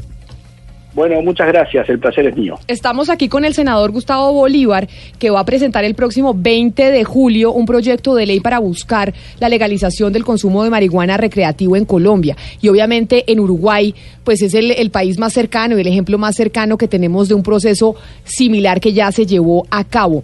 Si usted nos tuviera que decir, usted que hizo su tesis doctoral en, eh, sobre ese proceso en Uruguay, ¿cuáles fueron los beneficios de haber legalizado la marihuana recreativa? Bueno, eh, una aclaración, mi tesis doctoral fue sobre la reparación del daño a la víctima, lo cual también es de mucho interés para Colombia. Y- Esta fue mi investigación post Postdoctoral. Ah, bueno, es que ya es un pergamino Doctor, adicional. doctor, doctor, doctor, doctor. bueno, eh, a ver, eh, la- hay que empezar por las grandes preguntas, ¿no? Eh, ¿Qué es lo que protegen o quieren proteger los tratados internacionales? Porque yo estaba escuchando la discusión de ustedes o la conversación y me retrotraía un poco a la discusión que hubo en Uruguay cuando justamente se planteó en el Parlamento la posibilidad de regular el mercado. Yo prefiero hablar de regulación y no legalización. Si quieren podemos entrar en detalles, pero eh, lo que hizo Uruguay no es regular en el sentido de eliminar el derecho penal de todo lo que tiene que ver con la producción y comercialización del cannabis, sino regular, que es distinto. Eh, porque Uruguay mantiene la prohibición general de toda esa eh, eh, eh, producción y comercialización y una autorización expresa dentro de la regulación para determinados licenciatarios del Estado. Esa creo que es una definición que tiene que quedar clara al, al comienzo de la discusión. No es lo mismo regular que legalizar en el sentido de retirar el derecho penal. ¿Se, se entiende? Eh, como principio está prohibido, eso está de acorde con los tratados internacionales, pero el Estado regula determinadas formas de producción y de acceso al producto que no significa que si se violaran esas reglas no interviniera el sistema administrativo sancionador o el propio sistema penal. De acuerdo. Es decir, el consejo principal sería hablemos en Colombia De de, regulación. regulación y no de legalización. Pero entonces, sería, lo, pri- lo- sería lo primero que yo diría, sí. pero entonces ahora en ese estudio, en su tesis postdoctoral, ¿qué beneficios les trajo a Uruguay? ¿Se aumentó el consumo? ¿Se disminuyó el consumo? ¿Por qué debe un país entrar en ese proceso de regularización del consumo de la marihuana? Acá teníamos al Bueno. senador, que es el que va a presentar su proyecto, y obviamente tiene los También es de argumentos. regulación. Pero, pero usted que hizo, que hizo el estudio sobre Uruguay, ¿qué nos podría decir? Bueno, el objetivo, por eso quería partir de cuál es el objetivo de los tratados internacionales, que son los que de alguna manera determinaron a Sí, todos la los Convención países. de Viena y esto.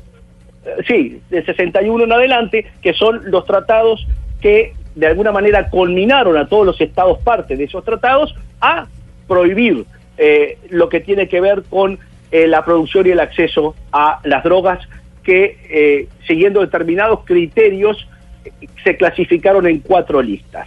¿El objetivo de eso cuál fue? Bueno, se dice que es proteger la salud pública y en el texto en inglés dice el bienestar, lo que fue mal traducido al español como la moral. Entonces, saquemos la moral de todo lo que tiene que ver con las políticas públicas sobre drogas y hablemos de salud pública y bienestar. ¿Cómo se protege mejor entonces esos bienes jurídicos? A través de la prohibición, a través de, de que no se hable de una este, de un consumo que a pesar de esa prohibición ha ido constantemente en aumento, o protegemos mejor ese bien jurídico regulándolo, determinando la calidad y la composición de ese producto, estando el Estado, en el caso uruguayo, o los privados, en el caso de Canadá y norteamericano, como garantes del producto que se está ofreciendo, un producto que tiene que pasar por determinados controles de calidad y de potencialidad del THC, que es el elemento psicoactivo del, del cannabis. Tetrahidrocannabidol. Entonces, THC. eh, ¿qué- ¿de qué forma lo protegemos mejor? Dejando el mercado, que es el que abastece una, una, of- una este, demanda que existe y ha ido en aumento a pesar de la prohibición. O sea, dejamos la oferta en, en manos de actores que actúan por fuera de todo tipo de legalidad, porque la propia prohibición crea el mercado negro. El mercado negro es consecuencia de la prohibición. Pero según le entiendo entonces, doctor Galaín, discúlpeme que lo interrumpa, según lo en- le entiendo, en sus conclusiones y en este seguimiento que hizo al proceso uruguayo, sí la salida en un país, por ejemplo, como Colombia, que es productor de marihuana, que ha tenido problemas por cuenta de la producción de marihuana, que incluso financia organizaciones ilegales, la salida hoy sí sería la regularización del consumo de la marihuana. Si nos hacemos las preguntas que yo estoy haciendo, podemos llegar a esa conclusión. Si usted se hiciera otras preguntas como punto de partida, puede llegar a otra. Pero, yo creo que las preguntas lógicas serían estas. Pero ¿qué otras preguntas lo llevarían, a, lo llevarían a decir que no? Es que ¿por qué prohibimos una sustancia cuando la mayoría de las constituciones de nuestros países permiten permiten el ejercicio de determinadas libertades, incluso como derechos humanos? Y esa es una de las eh, eh, argumentaciones que Uruguay defendió al regular. Una, la protección de la libertad de consumo. ¿Hasta dónde el Estado puede decirle, usted en Colombia, eh, yo visito muy seguido Colombia, y yo he visto el problema que tiene Colombia con el consumo de alcohol, y que le llaman aguardiente, pero es como un anís lo que se consume y muy fuerte, con mucha ca- este, cantidad de alcohol. Correcto. Eh, ¿qui- ¿Quién puede decirle qué Estado se atrevería a prohibir el consumo del alcohol como se hizo en Estados Unidos en épocas de la ley seca? Todos sabemos lo que pasó cuando se prohibió el alcohol, que es la droga que más mata a nivel mundial y es la que mayor consumo tiene.